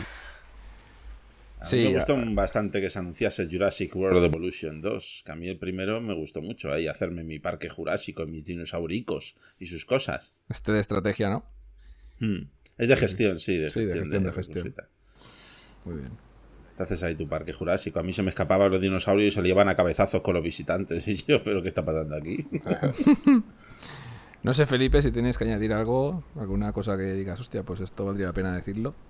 Hemos dicho ya el, el Guardians of the Galaxy. Un juegazo, ¿no? Nada, a ver, yo destaco más las ausencias que, que no que no realmente ah, lo hostia, que es. Hostia. Que las presencias. Acaba. que ahora de las ausencias me has dejado a mí. Ahora, ahora hablaremos, ¿no? De las ausencias. Bueno, pues... No, no, que va, no. Sí, que, quería haber dicho una cosa antes de la conferencia de Xbox y no lo he dicho, pero lo diremos ahora cuando lo veis. Pues me flipó. No me gusta el juego porque no tengo tanto tiempo para, para, para meterle, ¿no? Pero me flipó mucho el, el contenido adicional que anunciaron de Sea of Thieves el juego este de Xbox. De, Piratas del Caribe. De Piratas del Caribe. me pareció muy bueno y, la idea muy, muy chula. No sé. lo que pasa es que eso es un juego que necesita muchas horas y, nada, no tengo tiempo para, para meterme tan, tan, tan en ese tipo de juegos. Pero, pero me gustó mucho el anuncio. Me pareció, no, sé, muy, muy currado, muy elaborado. La temática, por supuesto, le pega muchísimo. Y, lo que anunciaron, pues es el típico anuncio que, dices, mm, voy a jugar ya. Mm. Bueno, a ver, eh, lo que iba a decir antes de la conferencia de Xbox. Ausencias. Eh, no ver un Gears, pues es una mierda, vaya. Yo, aunque sea un teaser, una, lo que sea, el logo, algo, tío, del Gear 6 hubiera estado bien. Eh, después, eh, sí que hicieron como un breve vídeo donde salían imágenes sueltas de algunos de los juegos que no había mostrado, pero que todos sabemos que están en desarrollo. Y uno fue el. Joder, estoy, estoy hoy espesísimo con los nombres, ¿eh? El Perfect Dark. Eh, mira, menos mal que te tengo ahí, Javier, si no. Sí, el Perfect Dark. El Perfect Dark, correcto. En el tráiler este, este mínimo teaser que sacaron, se veían imágenes y creo que lo, incluso lo nombraron. Que sabemos que tienen varios equipos haciendo cosas muy interesantes, con tantísimos equipos de desarrollo que tienen ahora, pues bueno, pero no enseñaron nada. Y esto ya se sabe que está en desarrollo durante bastante tiempo. Después también no enseñaron directamente en el evento de E3 el, el Senua Sacrifice, la segunda parte de, del juego Hellblade. del Hellblade, correcto. Pero sí que en esta versión extendida que hicieron después, no sé si la habéis visto, el Xbox este Conference o como se llame, Extended o algo así le llamaron. Eh, pues bueno, ahí enseñaron más cositas de los juegos que habían enseñado y algunas de algunos juegos que no se habían visto en la conferencia principal, ¿no? Y el del Senua del Hellblade 2 sacaron ahí pues cositas del diario de desarrollo básicamente. De lo que es el juego se veía muy poco pero bueno, lo poco que se vio a mí ya me gustó bastante. A mí el primero me, gustó bastante, bastante, bastante, la verdad. Un juego que estaba guay. Tenía sus defectillos, ¿no? Porque también tenía, pecaba de eso, de valores de producción de AA que en algunos puntos pues se quedaba corto, como la, el gameplay, el combate, muy justito, pero lo que es la historia y los gráficos, la ambientación, al final del juego pues te lo acabas terminando porque estaba muy bien hecho. Y en esta segunda parte, con la pastica de Microsoft en el bolsillo, parece que va a ir la cosa a más. Bueno, el teaser ese que sacaron de CGI, que no deja de ser CGI, o, creo que es CGI. Hombre, como no lo sea, vaya tela. Porque vaya tela, ¿eh? Qué expresiones y qué cosas más conseguidas, macho. Mm, Está súper currado. Sí, sí. Puede ser que este sea uno de los juegos fuertes de un Real Engine 5. Yo creo que sí cuando empiecen a salir juegos con un Real Engine 5 que tanto está dando que hablar, todo el tema este del Lumen, que si el ray tracing eh, que le está sobrevaloradísimo, pues bueno, puede ser que aquí veamos cosas. Aunque la consola tenga ray tracing, ya depende de los desarrolladores implementarlo o no. Porque si te vas a hacer el juego a 60 con el Lumen y le metes el ray tracing y se queda a 30, pues para mí no hay color. Directamente, por mucha brilli brilli que tenga el ray tracing. Bueno, si queréis os voy a poner un audio que nos ha mandado Berchi, que no quería perderse este... No lo pongas, castigado. E3. No lo pongas. ¡Berchi! ¿Cuándo te devuelvo la gafa, Berchi? Berchi, que espero que esté disfrutando del evento que tenía hoy. Si queréis escuchar el audio de Berchi, he mandado un SMS con la palabra Berchi. va, voy a ponerlo, va a ver qué nos cuenta. Muy buenas a todos, aquí Berchi trayendo unas impresiones breves eh, sobre el E3. Personalmente creo que ha sido un desastre, sinceramente. Eh, si tenemos en cuenta todas las conferencias que se han producido, la única que se salva, lógicamente, es la de Microsoft. Creo que Microsoft siempre ha hecho eh, en los últimos años muy buenas conferencias, con muy buen ritmo, muchos juegos, pero a mí siguen sin convencerme el estilo de juegos. Los sigo viendo mucho shooter, mucho orientado a la acción, eh, juegos muy violentos, juegos muy enfocados al online también, que a mí no me llaman nada. Y no sé, sigo sin ver ese giro que creo que necesita Microsoft, o al menos lanzar más juegos parecidos a lo que hace Sony, eh, juegos más con carga narrativa y más aventuras en vez de tanta acción, para convencer a la gente que no suele comprar su consola. Creo que la gente que tiene ya Game Pass y Xbox puede salir muy contenta de este 3, pero a los que nunca nos han convencido creo que siguen sin convencernos. Yo tenía muchísimas ganas de ver Everwild, es el único juego de Microsoft ahora mismo que realmente me llama la atención y me entero que no solo no sale, sino que encima reinició su desarrollo hace poco y que lo esperan para 2024, pues con suerte. O sea, con lo cual a mí me pierden totalmente, sinceramente.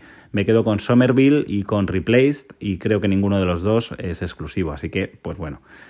Nintendo un desastre total también. Eh, la verdad es que estoy bastante negativo, pero porque ha sido un poco de excepción.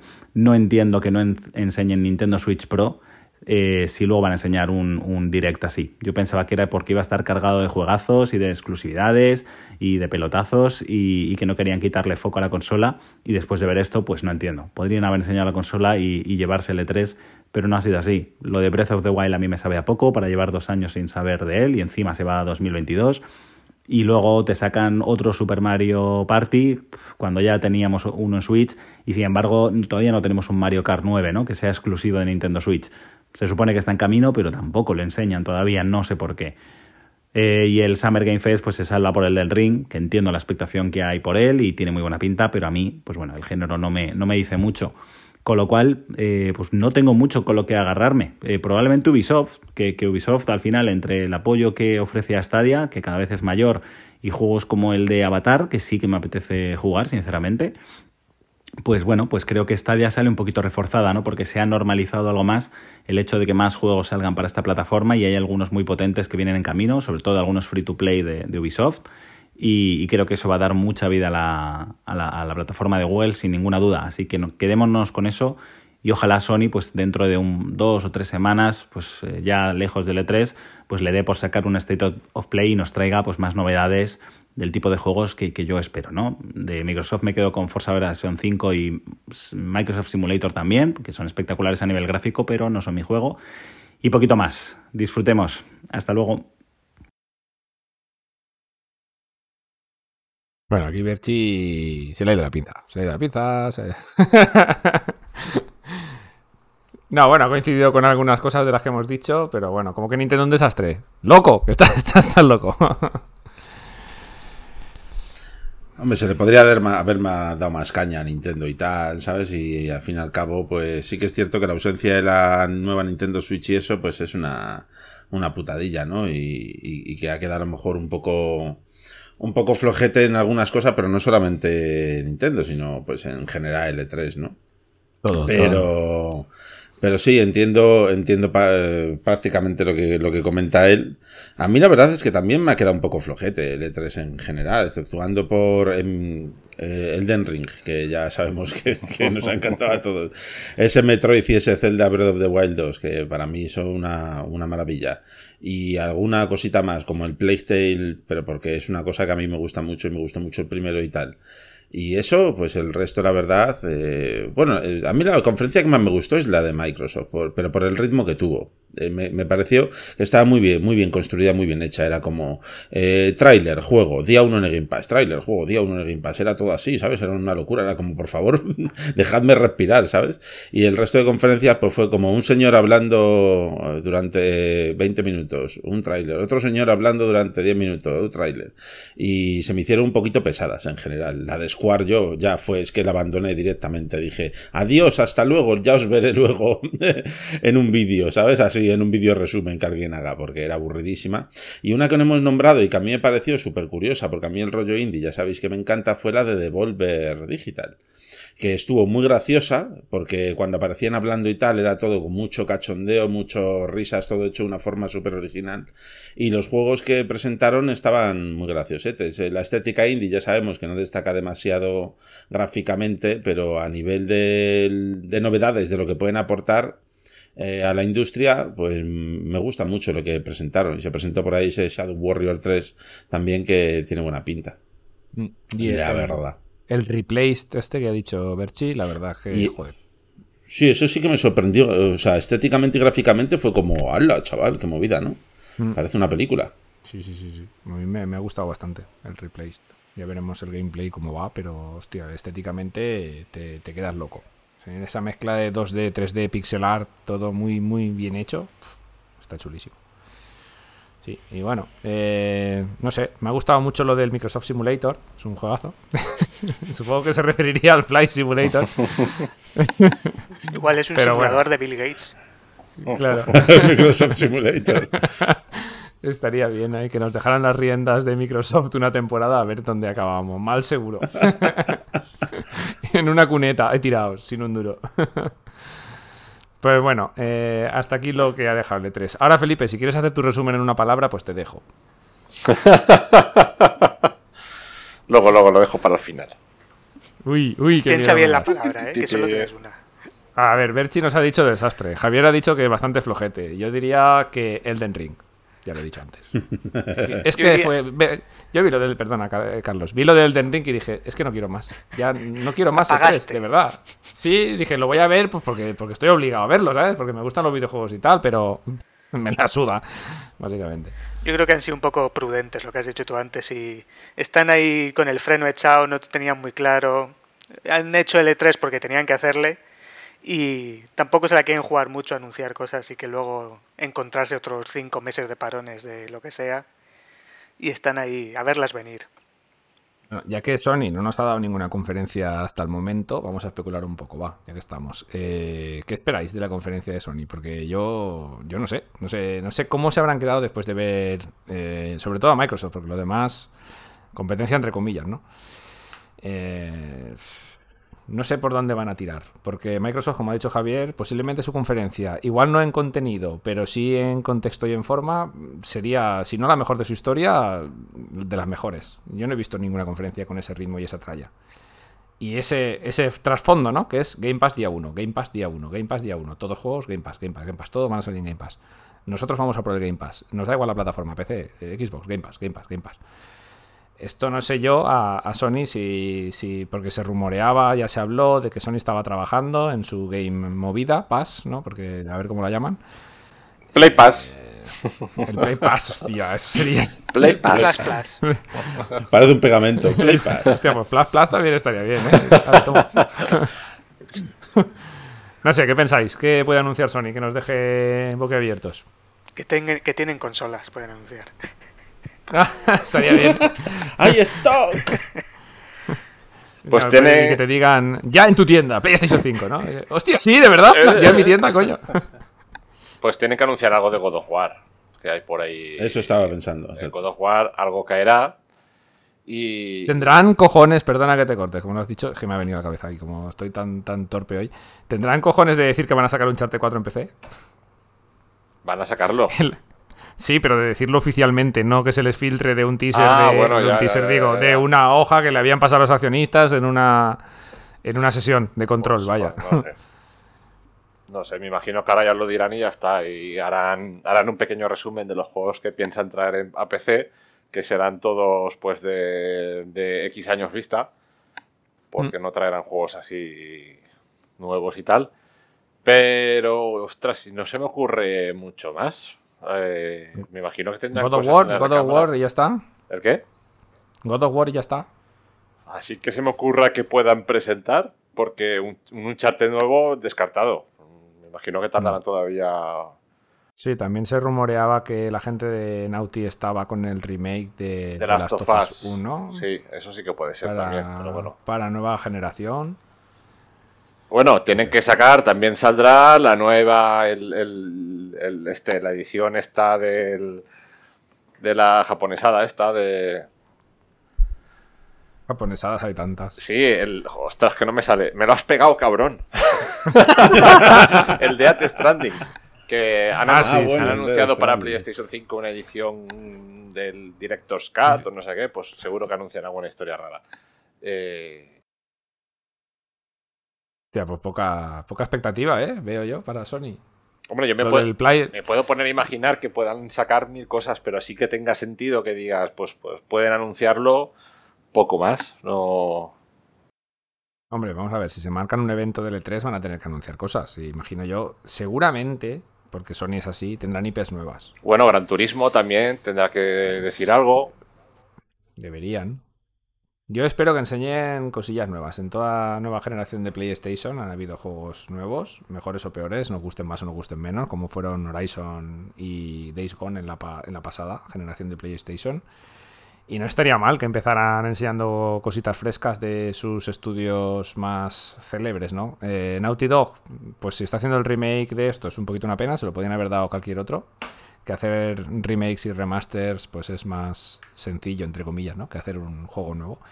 Y yo creo, o espero más que creo, que Naughty tenga una IP nueva en el tintero. Si no presentada, por lo menos en la sala de brainstorming que tengan ahí. Esto va a ser lo siguiente que vamos a hacer. Sí, a ver, Naughty Dog tiene que estar detrás de algo y no creo que esté detrás de ningún remake. Otra cosa es que hayan subcontratado alguna empresa y que bajo su nombre, su paraguas, lancen algo. Pero que estén ellos centrados exclusivamente en un remake, lo dudo mucho. Tienen que estar seguro con alguna, como dices tú, alguna nueva IP o alguna sorpresa sobre una IP conocida. Vale, Uncharted. yo, espe- yo espero más una nueva, tío.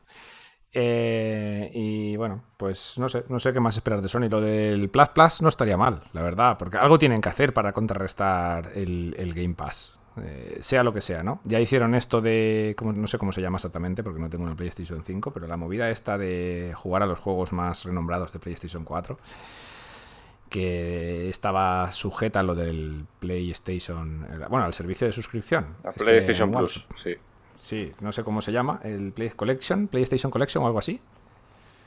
Puede ser, bueno, sí, es un, es un catálogo reducido de lo mejor de PlayStation 4 que te dejan jugarlo en PlayStation 5 y algunos de ellos Ahí. están como optimizados para, para ejecutarse en PlayStation 5. No todos. Cor- correcto. Y, y- pero bueno, salvo eso, Y ya que hablabais de God of War, ¿qué os ha parecido que revelen al final que también va a salir en PlayStation 4? pues castañón. Casta- Golpe las, golpe las pelotas a- al usuario de PlayStation 5. Castañón. A mí bien, porque así lo puedo jugar. Nos- Ya. am- Yo creo que les ha tenido que parecer mal hasta ellos. Yo creo que ellos no querían sacarlo para la 4, pero no tienen más cojones por lo que les está pasando con las Sí. consolas. claro, No, no, no. al Hay que ser negativo, ¿eh? que han vendido más que en PlayStation 4 al, salida. ¿eh? al final, sí, no, no, y a, a sí, la broma, salida ya. a la broma, broma, con eso de que no hay stock, la gente se tira. Eh, que si tienes stock y dices, bueno, me la compro, no me la compro, pero como no tienen stock a la que la gente puede, se- es, es más fácil caer en la tentación. Eh, pero Entra- esto- Entras en el FOMO a tope de, de la PlayStation porque como no hay... Sí, y aparte por lo que decíais de, bueno, lo que he dicho de Castañón, que sale en PlayStation 4, obviamente PlayStation 4 hay un parque de consolas instalado tremendo, entonces tienen que sacar beneficio también de los juegos que lancen, pero, pero creo que es momento de que ya empiecen a pensar un poco en, aunque haya falta de stock, pero que empiecen a pensar la- a, a Ha lanzar invertido aquí la tendencia entre las dos grandes compañías, ¿no? Microsoft decía que iba a apoyar durante dos años la anterior generación y se lo han pasado un poquito por el forro porque todo lo que enseñaron va a salir en Series X y no en One. Bueno, en One entre comillas, porque han dicho que con el Game Pass van a llevar los juegos que la One no pueda mover con la nube a One. O sea que esto también me parece súper importante. Y una cosa bastante relevante para el que tenga una One y diga, hostia, tío, que no quiero dar el salto todavía, ¿no? Pues sí, sí, con el con el X Pass, eh, el X Cloud este, como lo acaben llamando al final, eh, van a ir sacándote los juegos también con el Game Pass encima en tu vieja consola, joder, pues está de puta madre, ¿no? Y aparte, bueno, lo que yo decía es en- eso de la tendencia. En agosto se supone que, que en agosto publicaban los juegos de Xcloud pasaban a estar ejecutados en consolas Series X. Sí, supongo que esto será pro- progresivo, el cambio, no creo que sea de golpe, pero bueno, se irá viendo la diferencia, o debería. Bueno, yo lo decía porque Xbox decía, ellos mismos decían, que los juegos eh, nuevos iban a salir durante dos años y iban a dar soporte a la consola de anterior generación. PlayStation decía totalmente lo contrario y se han invertido las tornas, ¿no? Es un poco, un poco rarito. Eh, se han invertido entre comillas, ¿no? Porque Sony sí que...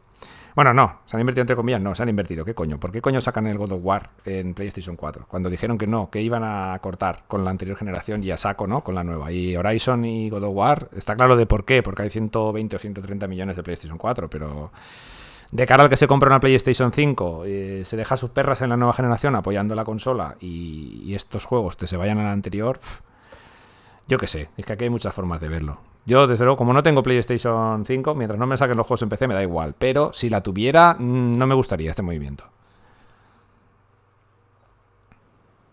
Un movimiento sexy. Un movimiento sexy. Madre mía. No sé. Nah, es culpa mía, le envió un tuit a Cory Balrog y le dije, tío, esto me lo tienes que sacar en Play 4, ¿sabes? O sea, no me toques los huevos. Y dijo, venga, vale, ¿sabes? Vale. O sea, lo siento. Que se jodan, no los de PlayStation 5, te lo saco. Lo sacan en PlayStation 5 y una copia para ti. Eh, Kid Squash, ahí está el tema. Bueno, va, pues va- vamos, a, vamos a cerrar el tema de 3, va. Que teníamos hoy solo el tema de 3 y el, el buzón del estadio oyente. Yo, mm, ya digo, mi, mi- mi frase para el E3 sería Elden Ring. Cada uno que lo coja como quiera. Yo, mm, Para mí- Ni malo, ni bueno, ni nada. La palabra es caca. Caca, ¿no? Caca. Eh, No. Creo que para muchos también, ¿eh?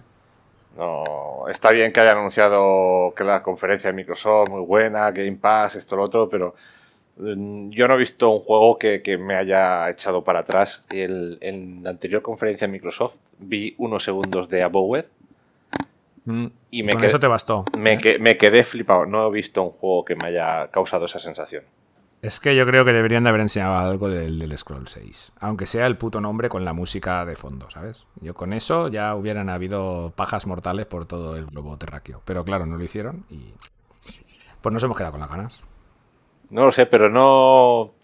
No, no, hay, no hay chicha, no hay la, la magia que había antes de, los trailers. Me da igual si luego hacen un downgrade. Que me enseñen algo hiper mega épico y, y- que dé para especular, para hablar. No sé, no, a ver, se han enseñado juegos muy chulos y demás, pero nada que me haya sorprendido y sobre todo nada que, que nos haya provocado el estar pendientes a todos a hablar. ¿Has visto esto anunciado tal? Eh, si hemos hecho eso ha sido para mal. ¿Has visto No, esta no- castaña? no has, no has visto ningún vende consolas, vaya, es lo que quieres decir.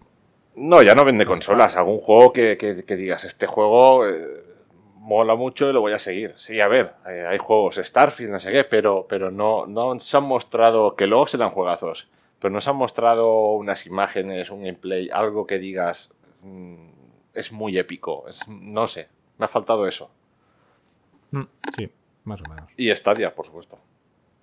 Hombre, claro. Sí, sí. Pues bueno, si no queréis añadir nada más o alguna caca más, podemos pasar a, a el buzón del estadio oyente. El buzón del estadio oyente.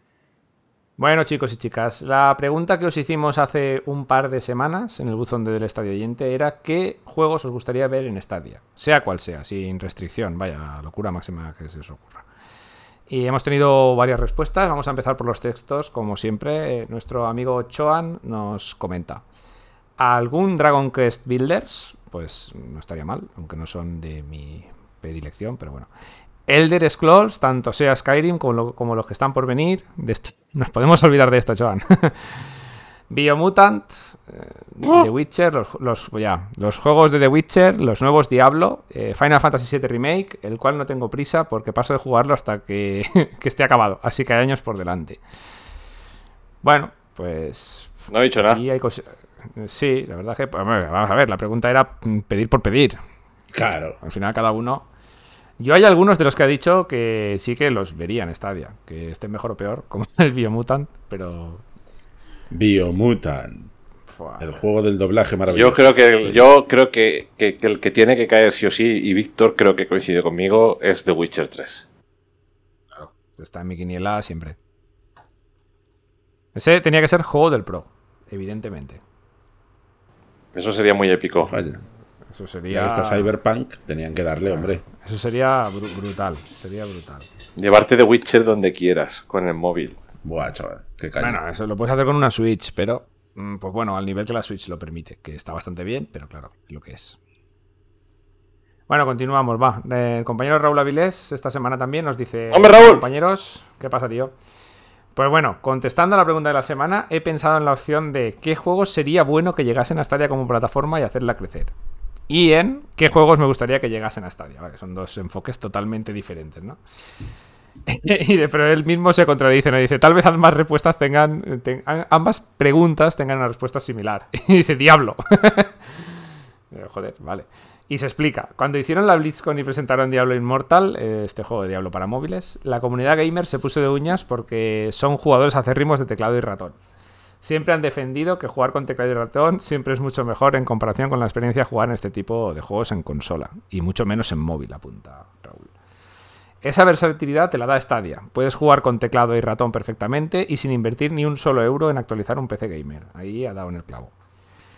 Hay muchos juegos de estrategia que pueden aprovechar esta grandísima virtud de Stadia, como StarCraft, Diablo, Baldur's Gate, Commando, Civilization, bueno, todos los que se Comandos. lean. PLS, PLS, PLS, PLS. PLS. Hombre, P- PS lo jugamos cuando teníamos 10 años. bueno, todos los que se le han ocurrido de estrategia los ha puesto aquí. Y después dice también, creo que Ubisoft lo está haciendo muy bien y Blizzard no está sabiendo verlo. Y eso que Blizzard actualmente está un poco de capa caída. Seguro que a ver si le sangran los oídos con mis respuestas. Seguro que lo dice por la isometría de todos los juegos de, de- de bueno, que me enrollo y seguro que Víctor se queda sin aliento al leer tanto. No te preocupes, Raúl, tú escribe lo que te dé la gana. Por eso os invito a otro café, cerveza. Bueno, aquí el señor Raúl se ha pagado un Buy Me a Coffee. Muchísimas gracias, Raúl, por, por tu respuesta y por tu aportación a, a nuestra causa, vaya. Pues bueno, no sé, no sé cómo lo veis el tema este de los juegos tipo Diablo en Stadia. Aquí él muy bien apunta que puedes jugar en un PC del año Catapum y sin invertir ni un duro. Lo tengo que hacer. Ah, sí, sí, sí, bien. Stadia bien. Está día muy bien. Y lo del comando, pues. pues Estaríamos eso, de ¿quién- acuerdo. Quien no haya jugado a Comandos y a Comandos 2, pues bueno, eso primero es que es joven, eso ya pues es una cosa es una cosa que tiene, ¿no? Y segundo que muy mal, que debería hacerlo por muy joven que sea, porque son unos juegos hechos en España, por cierto, y brutalmente Por- buenos. los dos. creo recordar que era Piro Studios, me suena. Sí, Piro Sí, algo así, sí. Piro Studio, correcto. Que hace poco, hace no mucho, hicieron un remaster o algo así de, de los comandos. Pero bueno, yo recuerdo haber pasado horas y horas eh, cuando era un chavalín jugando aquí con los nazis. Madre mía, qué putos juegazos. Yo me los cargaba todos con el boina verde. Los demás los dejaba quietos y me iba con el boina verde a por todos. Sí, sí, sí. Aquí la estrategia. Aquí es que podías hacer pues, prácticamente lo que te diera la gana con estos cuatro o cinco personajillos que te daban. Era súper versátil el gameplay. Era muy Y me- no sé. Metal Gear, ¿no? Para, para aquella entonces. Era isométrico. Eso sí. Bueno, vamos a terminar con los textos. Eh, un compañero que creo que nos escribe por primera vez, David Ruiz Urraca. No me suena que haya escrito antes, pero bueno, muchas gracias, David, por tu respuesta. Hola, chicos, dice. Hola, David. Respondiendo a la pregunta, los juegos que me gustaría ver, aunque sé que no van a llegar nunca, joder, macho, serían Skyrim, Fallout 3, eh, Fallout New Vegas o Fallout 4. Eh, razón. pues es muy probable que sí, que Sí. lo tenga, sí. Dicho así, Eh, los, ha, ordenado por niveles, ¿no? Después dice, juegos que me gustaría ver y aunque es difícil, no es imposible. Eh, Grande Auto 5, The Witcher o la saga Arkham. Bueno, estos aquí ha coincidido plenamente con lo que comentamos la última semana, ¿no? Eh, cada uno de nosotros dijo uno de ellos. Yo el GTA 5 y The Witcher los veo. Es que deberían de ser algo obligatorio para Google, ya lo dije. Ir a coger la pasta e irse corriendo a pagar por ellos, porque esto es fondo de armario necesario. La saga Arkham, pues bueno, eh, aunque me gustaron bastante los dos primeros, el, el- el spin-off este, primer, este que hicieron, que no lo hizo Rocksteady, y el último, mm, eh, Y este nuevo, ya hablamos bastante de él en el último podcast, el Arkham, ¿cómo era? Eh, Arkham Knights. Gotham Knights. Gotham Knights, Gotham Knights, correcto. Uf, no, no lo veo. Espero que lo cambien mucho de aquí a que salga. bueno, y después dice, por último, los juegos que me entretienen y creo que podrían ser un gran añadido a Stadia como catálogo para toda la familia son toda la colección de juegos de Lego, como Star Wars, El Señor de los Anillos, Batman, Avengers. Todo esto era de electrónicas, ¿verdad? No, de, El, tema Lego, ¿no? de Telltale ¿No? o algo así. Telltale ¿Qué va? Games. Loco, los juegos de Lego, no los juegos de, de Telltale. No, me no. No, Son los de los de. Lego se, se- se llamaba así, el... ¿no? No, no, Sí, no, pero no, no, no, son no. de EA, yo creo. No. ¿Seguro? Vamos a buscarlo, corre. Casi seguro. Corre. A ver quién lo encuentra antes. Yo estoy en ello. Eh, Felipe no, que tiene el teclado mecánico horroroso. Vale, me quedo quieto. Se escucha tu Razer. Sí, sí. Eh, puede ser que sean de Warner, quién sabe. Sí, pues tiene toda la pinta que son de Warner. eh. Pero bueno. No sé, Era, bueno, si era lo un nombre encontráis, como TT o algo así, pero... si lo encontráis, pues ya lo decís. Voy a continuar con la respuesta de David. Bueno, TT él se Games, refería. ¿Cómo? ¿ET? TT Games. ¿TT Games? ¿Pero quién lo publica?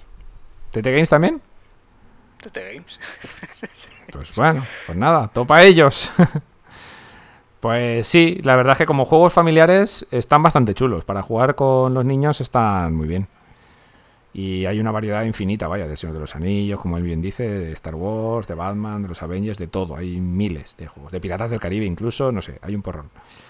Y después nos comenta... Bueno, nos comenta nada, nos dice un saludo. Pues venga, un saludo, David. Que yo aquí me lío con, con mis, con mis cosas.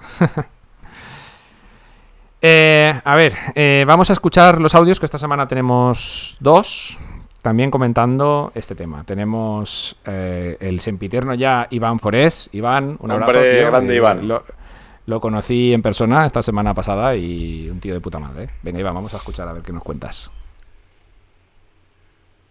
Buenos días chicos. A ver, los juegos que llevaría pues, serían cientos, ¿no? Empezando por los Silent Hills, los Dead Space, yo qué sé. Llevaría un montón. Los que sí que debería llevar Stadia por su bien, pues lo que decís vosotros, ¿no? El Fortnite, el Call of Duty, juegos así, ¿no? Triunfarían y ayudarían un poco a la plataforma. Y los que me gustaría jugar a mí mañana mismo, pues a ver, como yo siempre juego con móvil y el Kishi, que ya lo sabéis, pues pues yo que sé, el Detroit Because Human, ese, eh, yo que sé, el Little Hop y juegos así, los de Quantum Dream, estos juegos que son, estaría bien jugarlos con el móvil. Venga, hasta luego. Bueno, David, lo primero, ¿que estabas en un entierro o qué era esto? ¿Una boda, bautizo, tío? pues nada, eh, con los sonidos de misa de fondo que nos dejaba Iván, pedía cosas también complicadillas, ¿no? Estos juegos de... Quanti- ha mezclado ahí un poco Quantic Dreams con la gente esta de los Manos Medan, que no sé cómo se llaman, no, no lo recuerdo. Supermassive. Esos sí que son Supermassive, ¿no?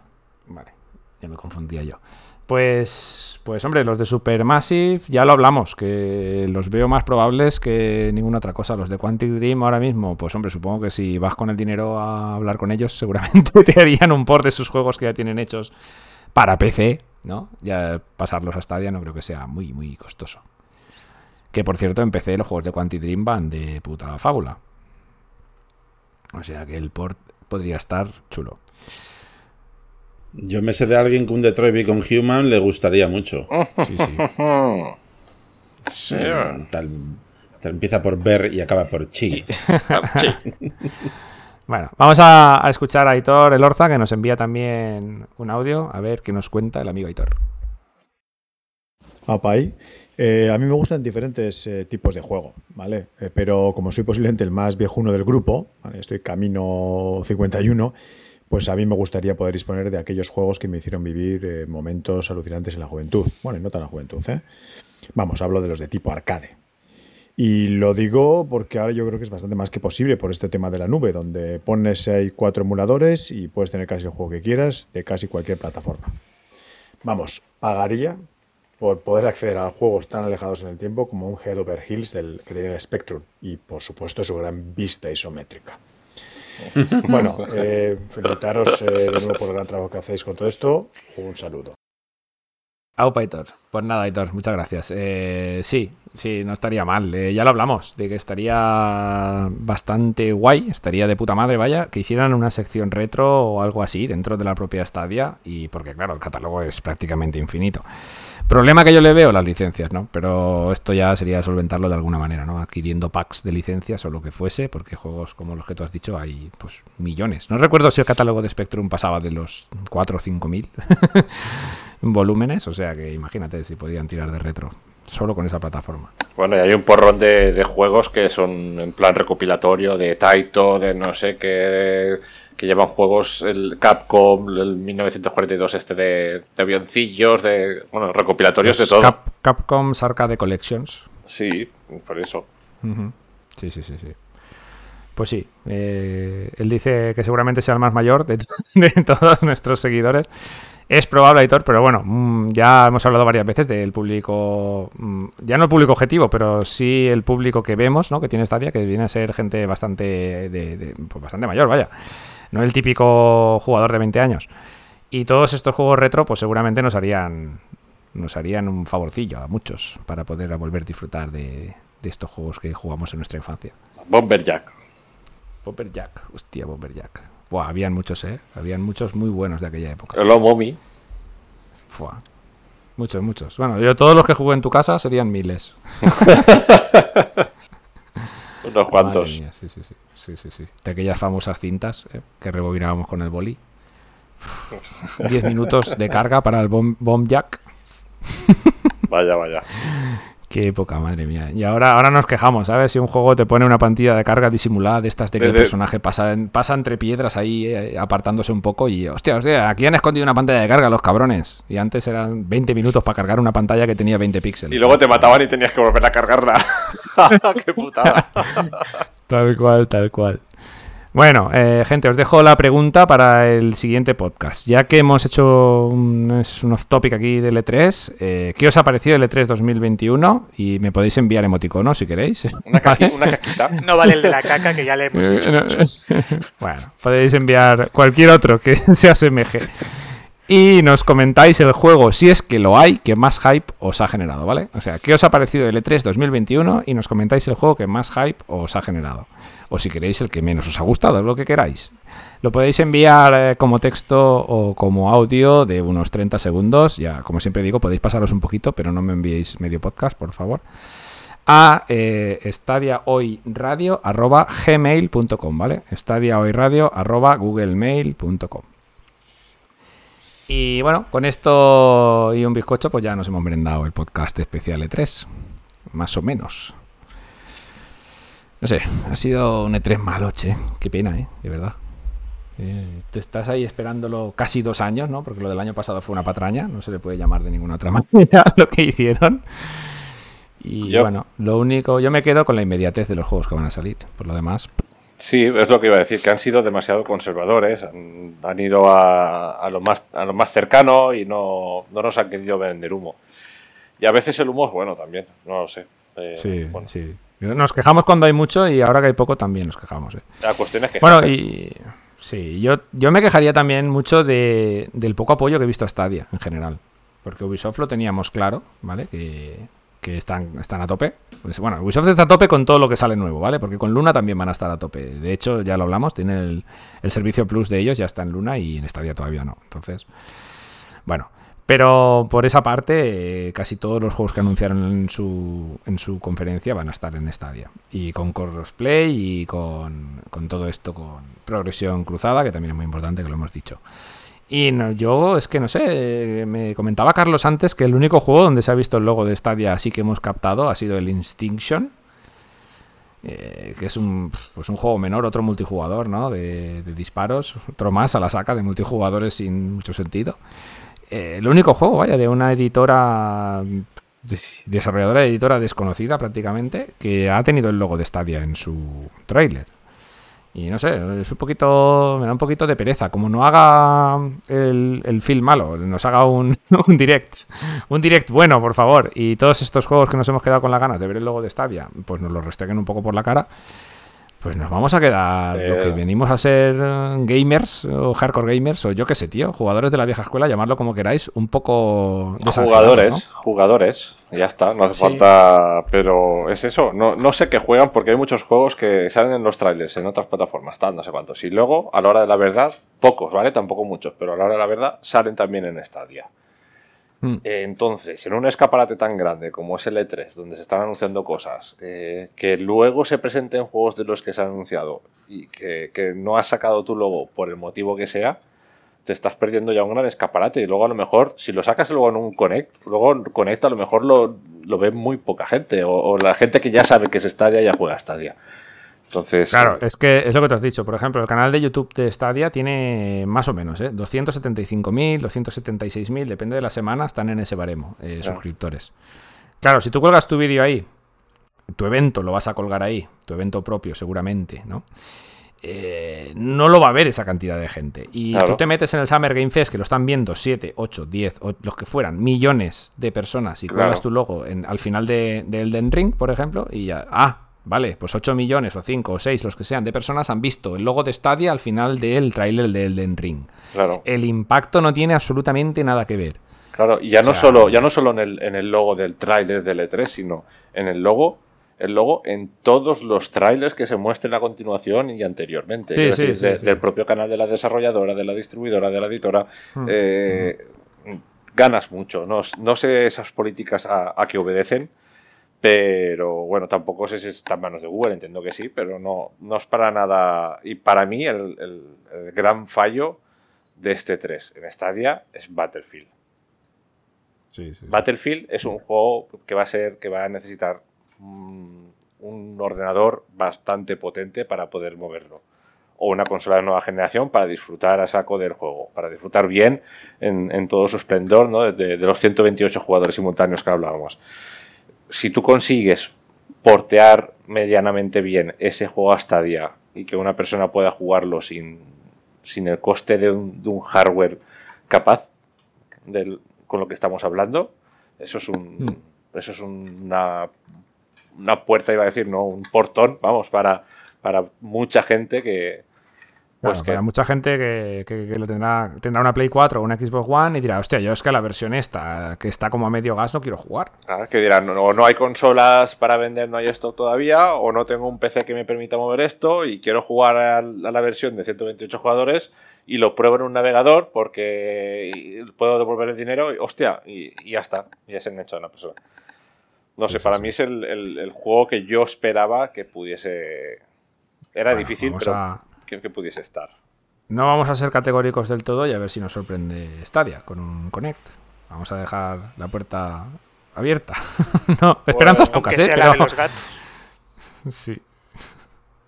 Esperanzas pocas, pero ganan muchas. bueno, chicos, si queréis os voy despidiendo ya y así cerramos el tema de hoy. Y bueno, eh, ya sé que esto es un podcast enfocado a Stadia 100%, pero nos teníamos que marcar este especial E3, ¿no? Han habido bastantes noticias y bastantes anuncios eh, para Stadia, así que en el próximo, dentro de 15 días, pues tendremos, tendremos más cosas de las que hablar. Así que no os preocupéis, chicos. Vamos a denominar esto Off Topic 1. ah, bueno, sí, sí, perdón, que me dejaba una cosilla que me lo comenta Javier. Eh, bueno, pues nada, que, Javier, eh, que lo diga él, vaya. Y así ya queda todo más, más claro. Nada, simplemente comentar, como ya hemos, eh, bueno, lo he dicho por Twitter y tal, pero bueno, que también quería comentarlo de forma oficial, de que dejo de dirigir el canal de YouTube de Stadia hoy por una decisión totalmente personal mía, con el objetivo básicamente de enfocarme 100% a mi canal de YouTube y a mi canal de Twitch. Y es algo, pues, algo voluntario que he decidido yo y tal. Y, bueno, pues simplemente que a pesar de que deje de dirigir el canal de YouTube, pues que me seguiréis escuchando por aquí por los podcasts y seguiré colaborando en la web con análisis y con cositas. Y nada, pues que ha sido un placer estar en el equipo ahí con vosotros dándolo todo y que no tengo más que... Que vamos, que qué experiencias maravillosas que, que he vivido con vosotros y, y que bueno, que me queda clarísimo que sois una gente súper profesional, unos tíos de putísima madre, eso ya lo sabemos todos. Y, y nada, pues que, que quién sabe si en un futuro pues, pues vuelva. Pero ahora pues por circunstancias personales pues, tengo que dejarlo. Pues bueno, gracias eh, sobre todo a ti, Javier. Ha sido un placer, ¿sabes? Que estuvieras con nosotros este tiempo y sabes que tienes las puertas de esta día hoy abiertas para, para lo que te haga falta. Pues muchísimas gracias, chicos. Y bueno, ya, ya que estamos, si quieres, te despido a ti primero. Eh, como, bien Vale. has, como bien has dicho, nos seguiremos escuchando aquí en el podcast. y, y bueno, seguiremos hablando. Eh, nos vemos, tío. Venga, gracias, chicos. ¿Qué tal, Carlos? ¿Cómo has estado en este primer podcast? Pues bien, hombre.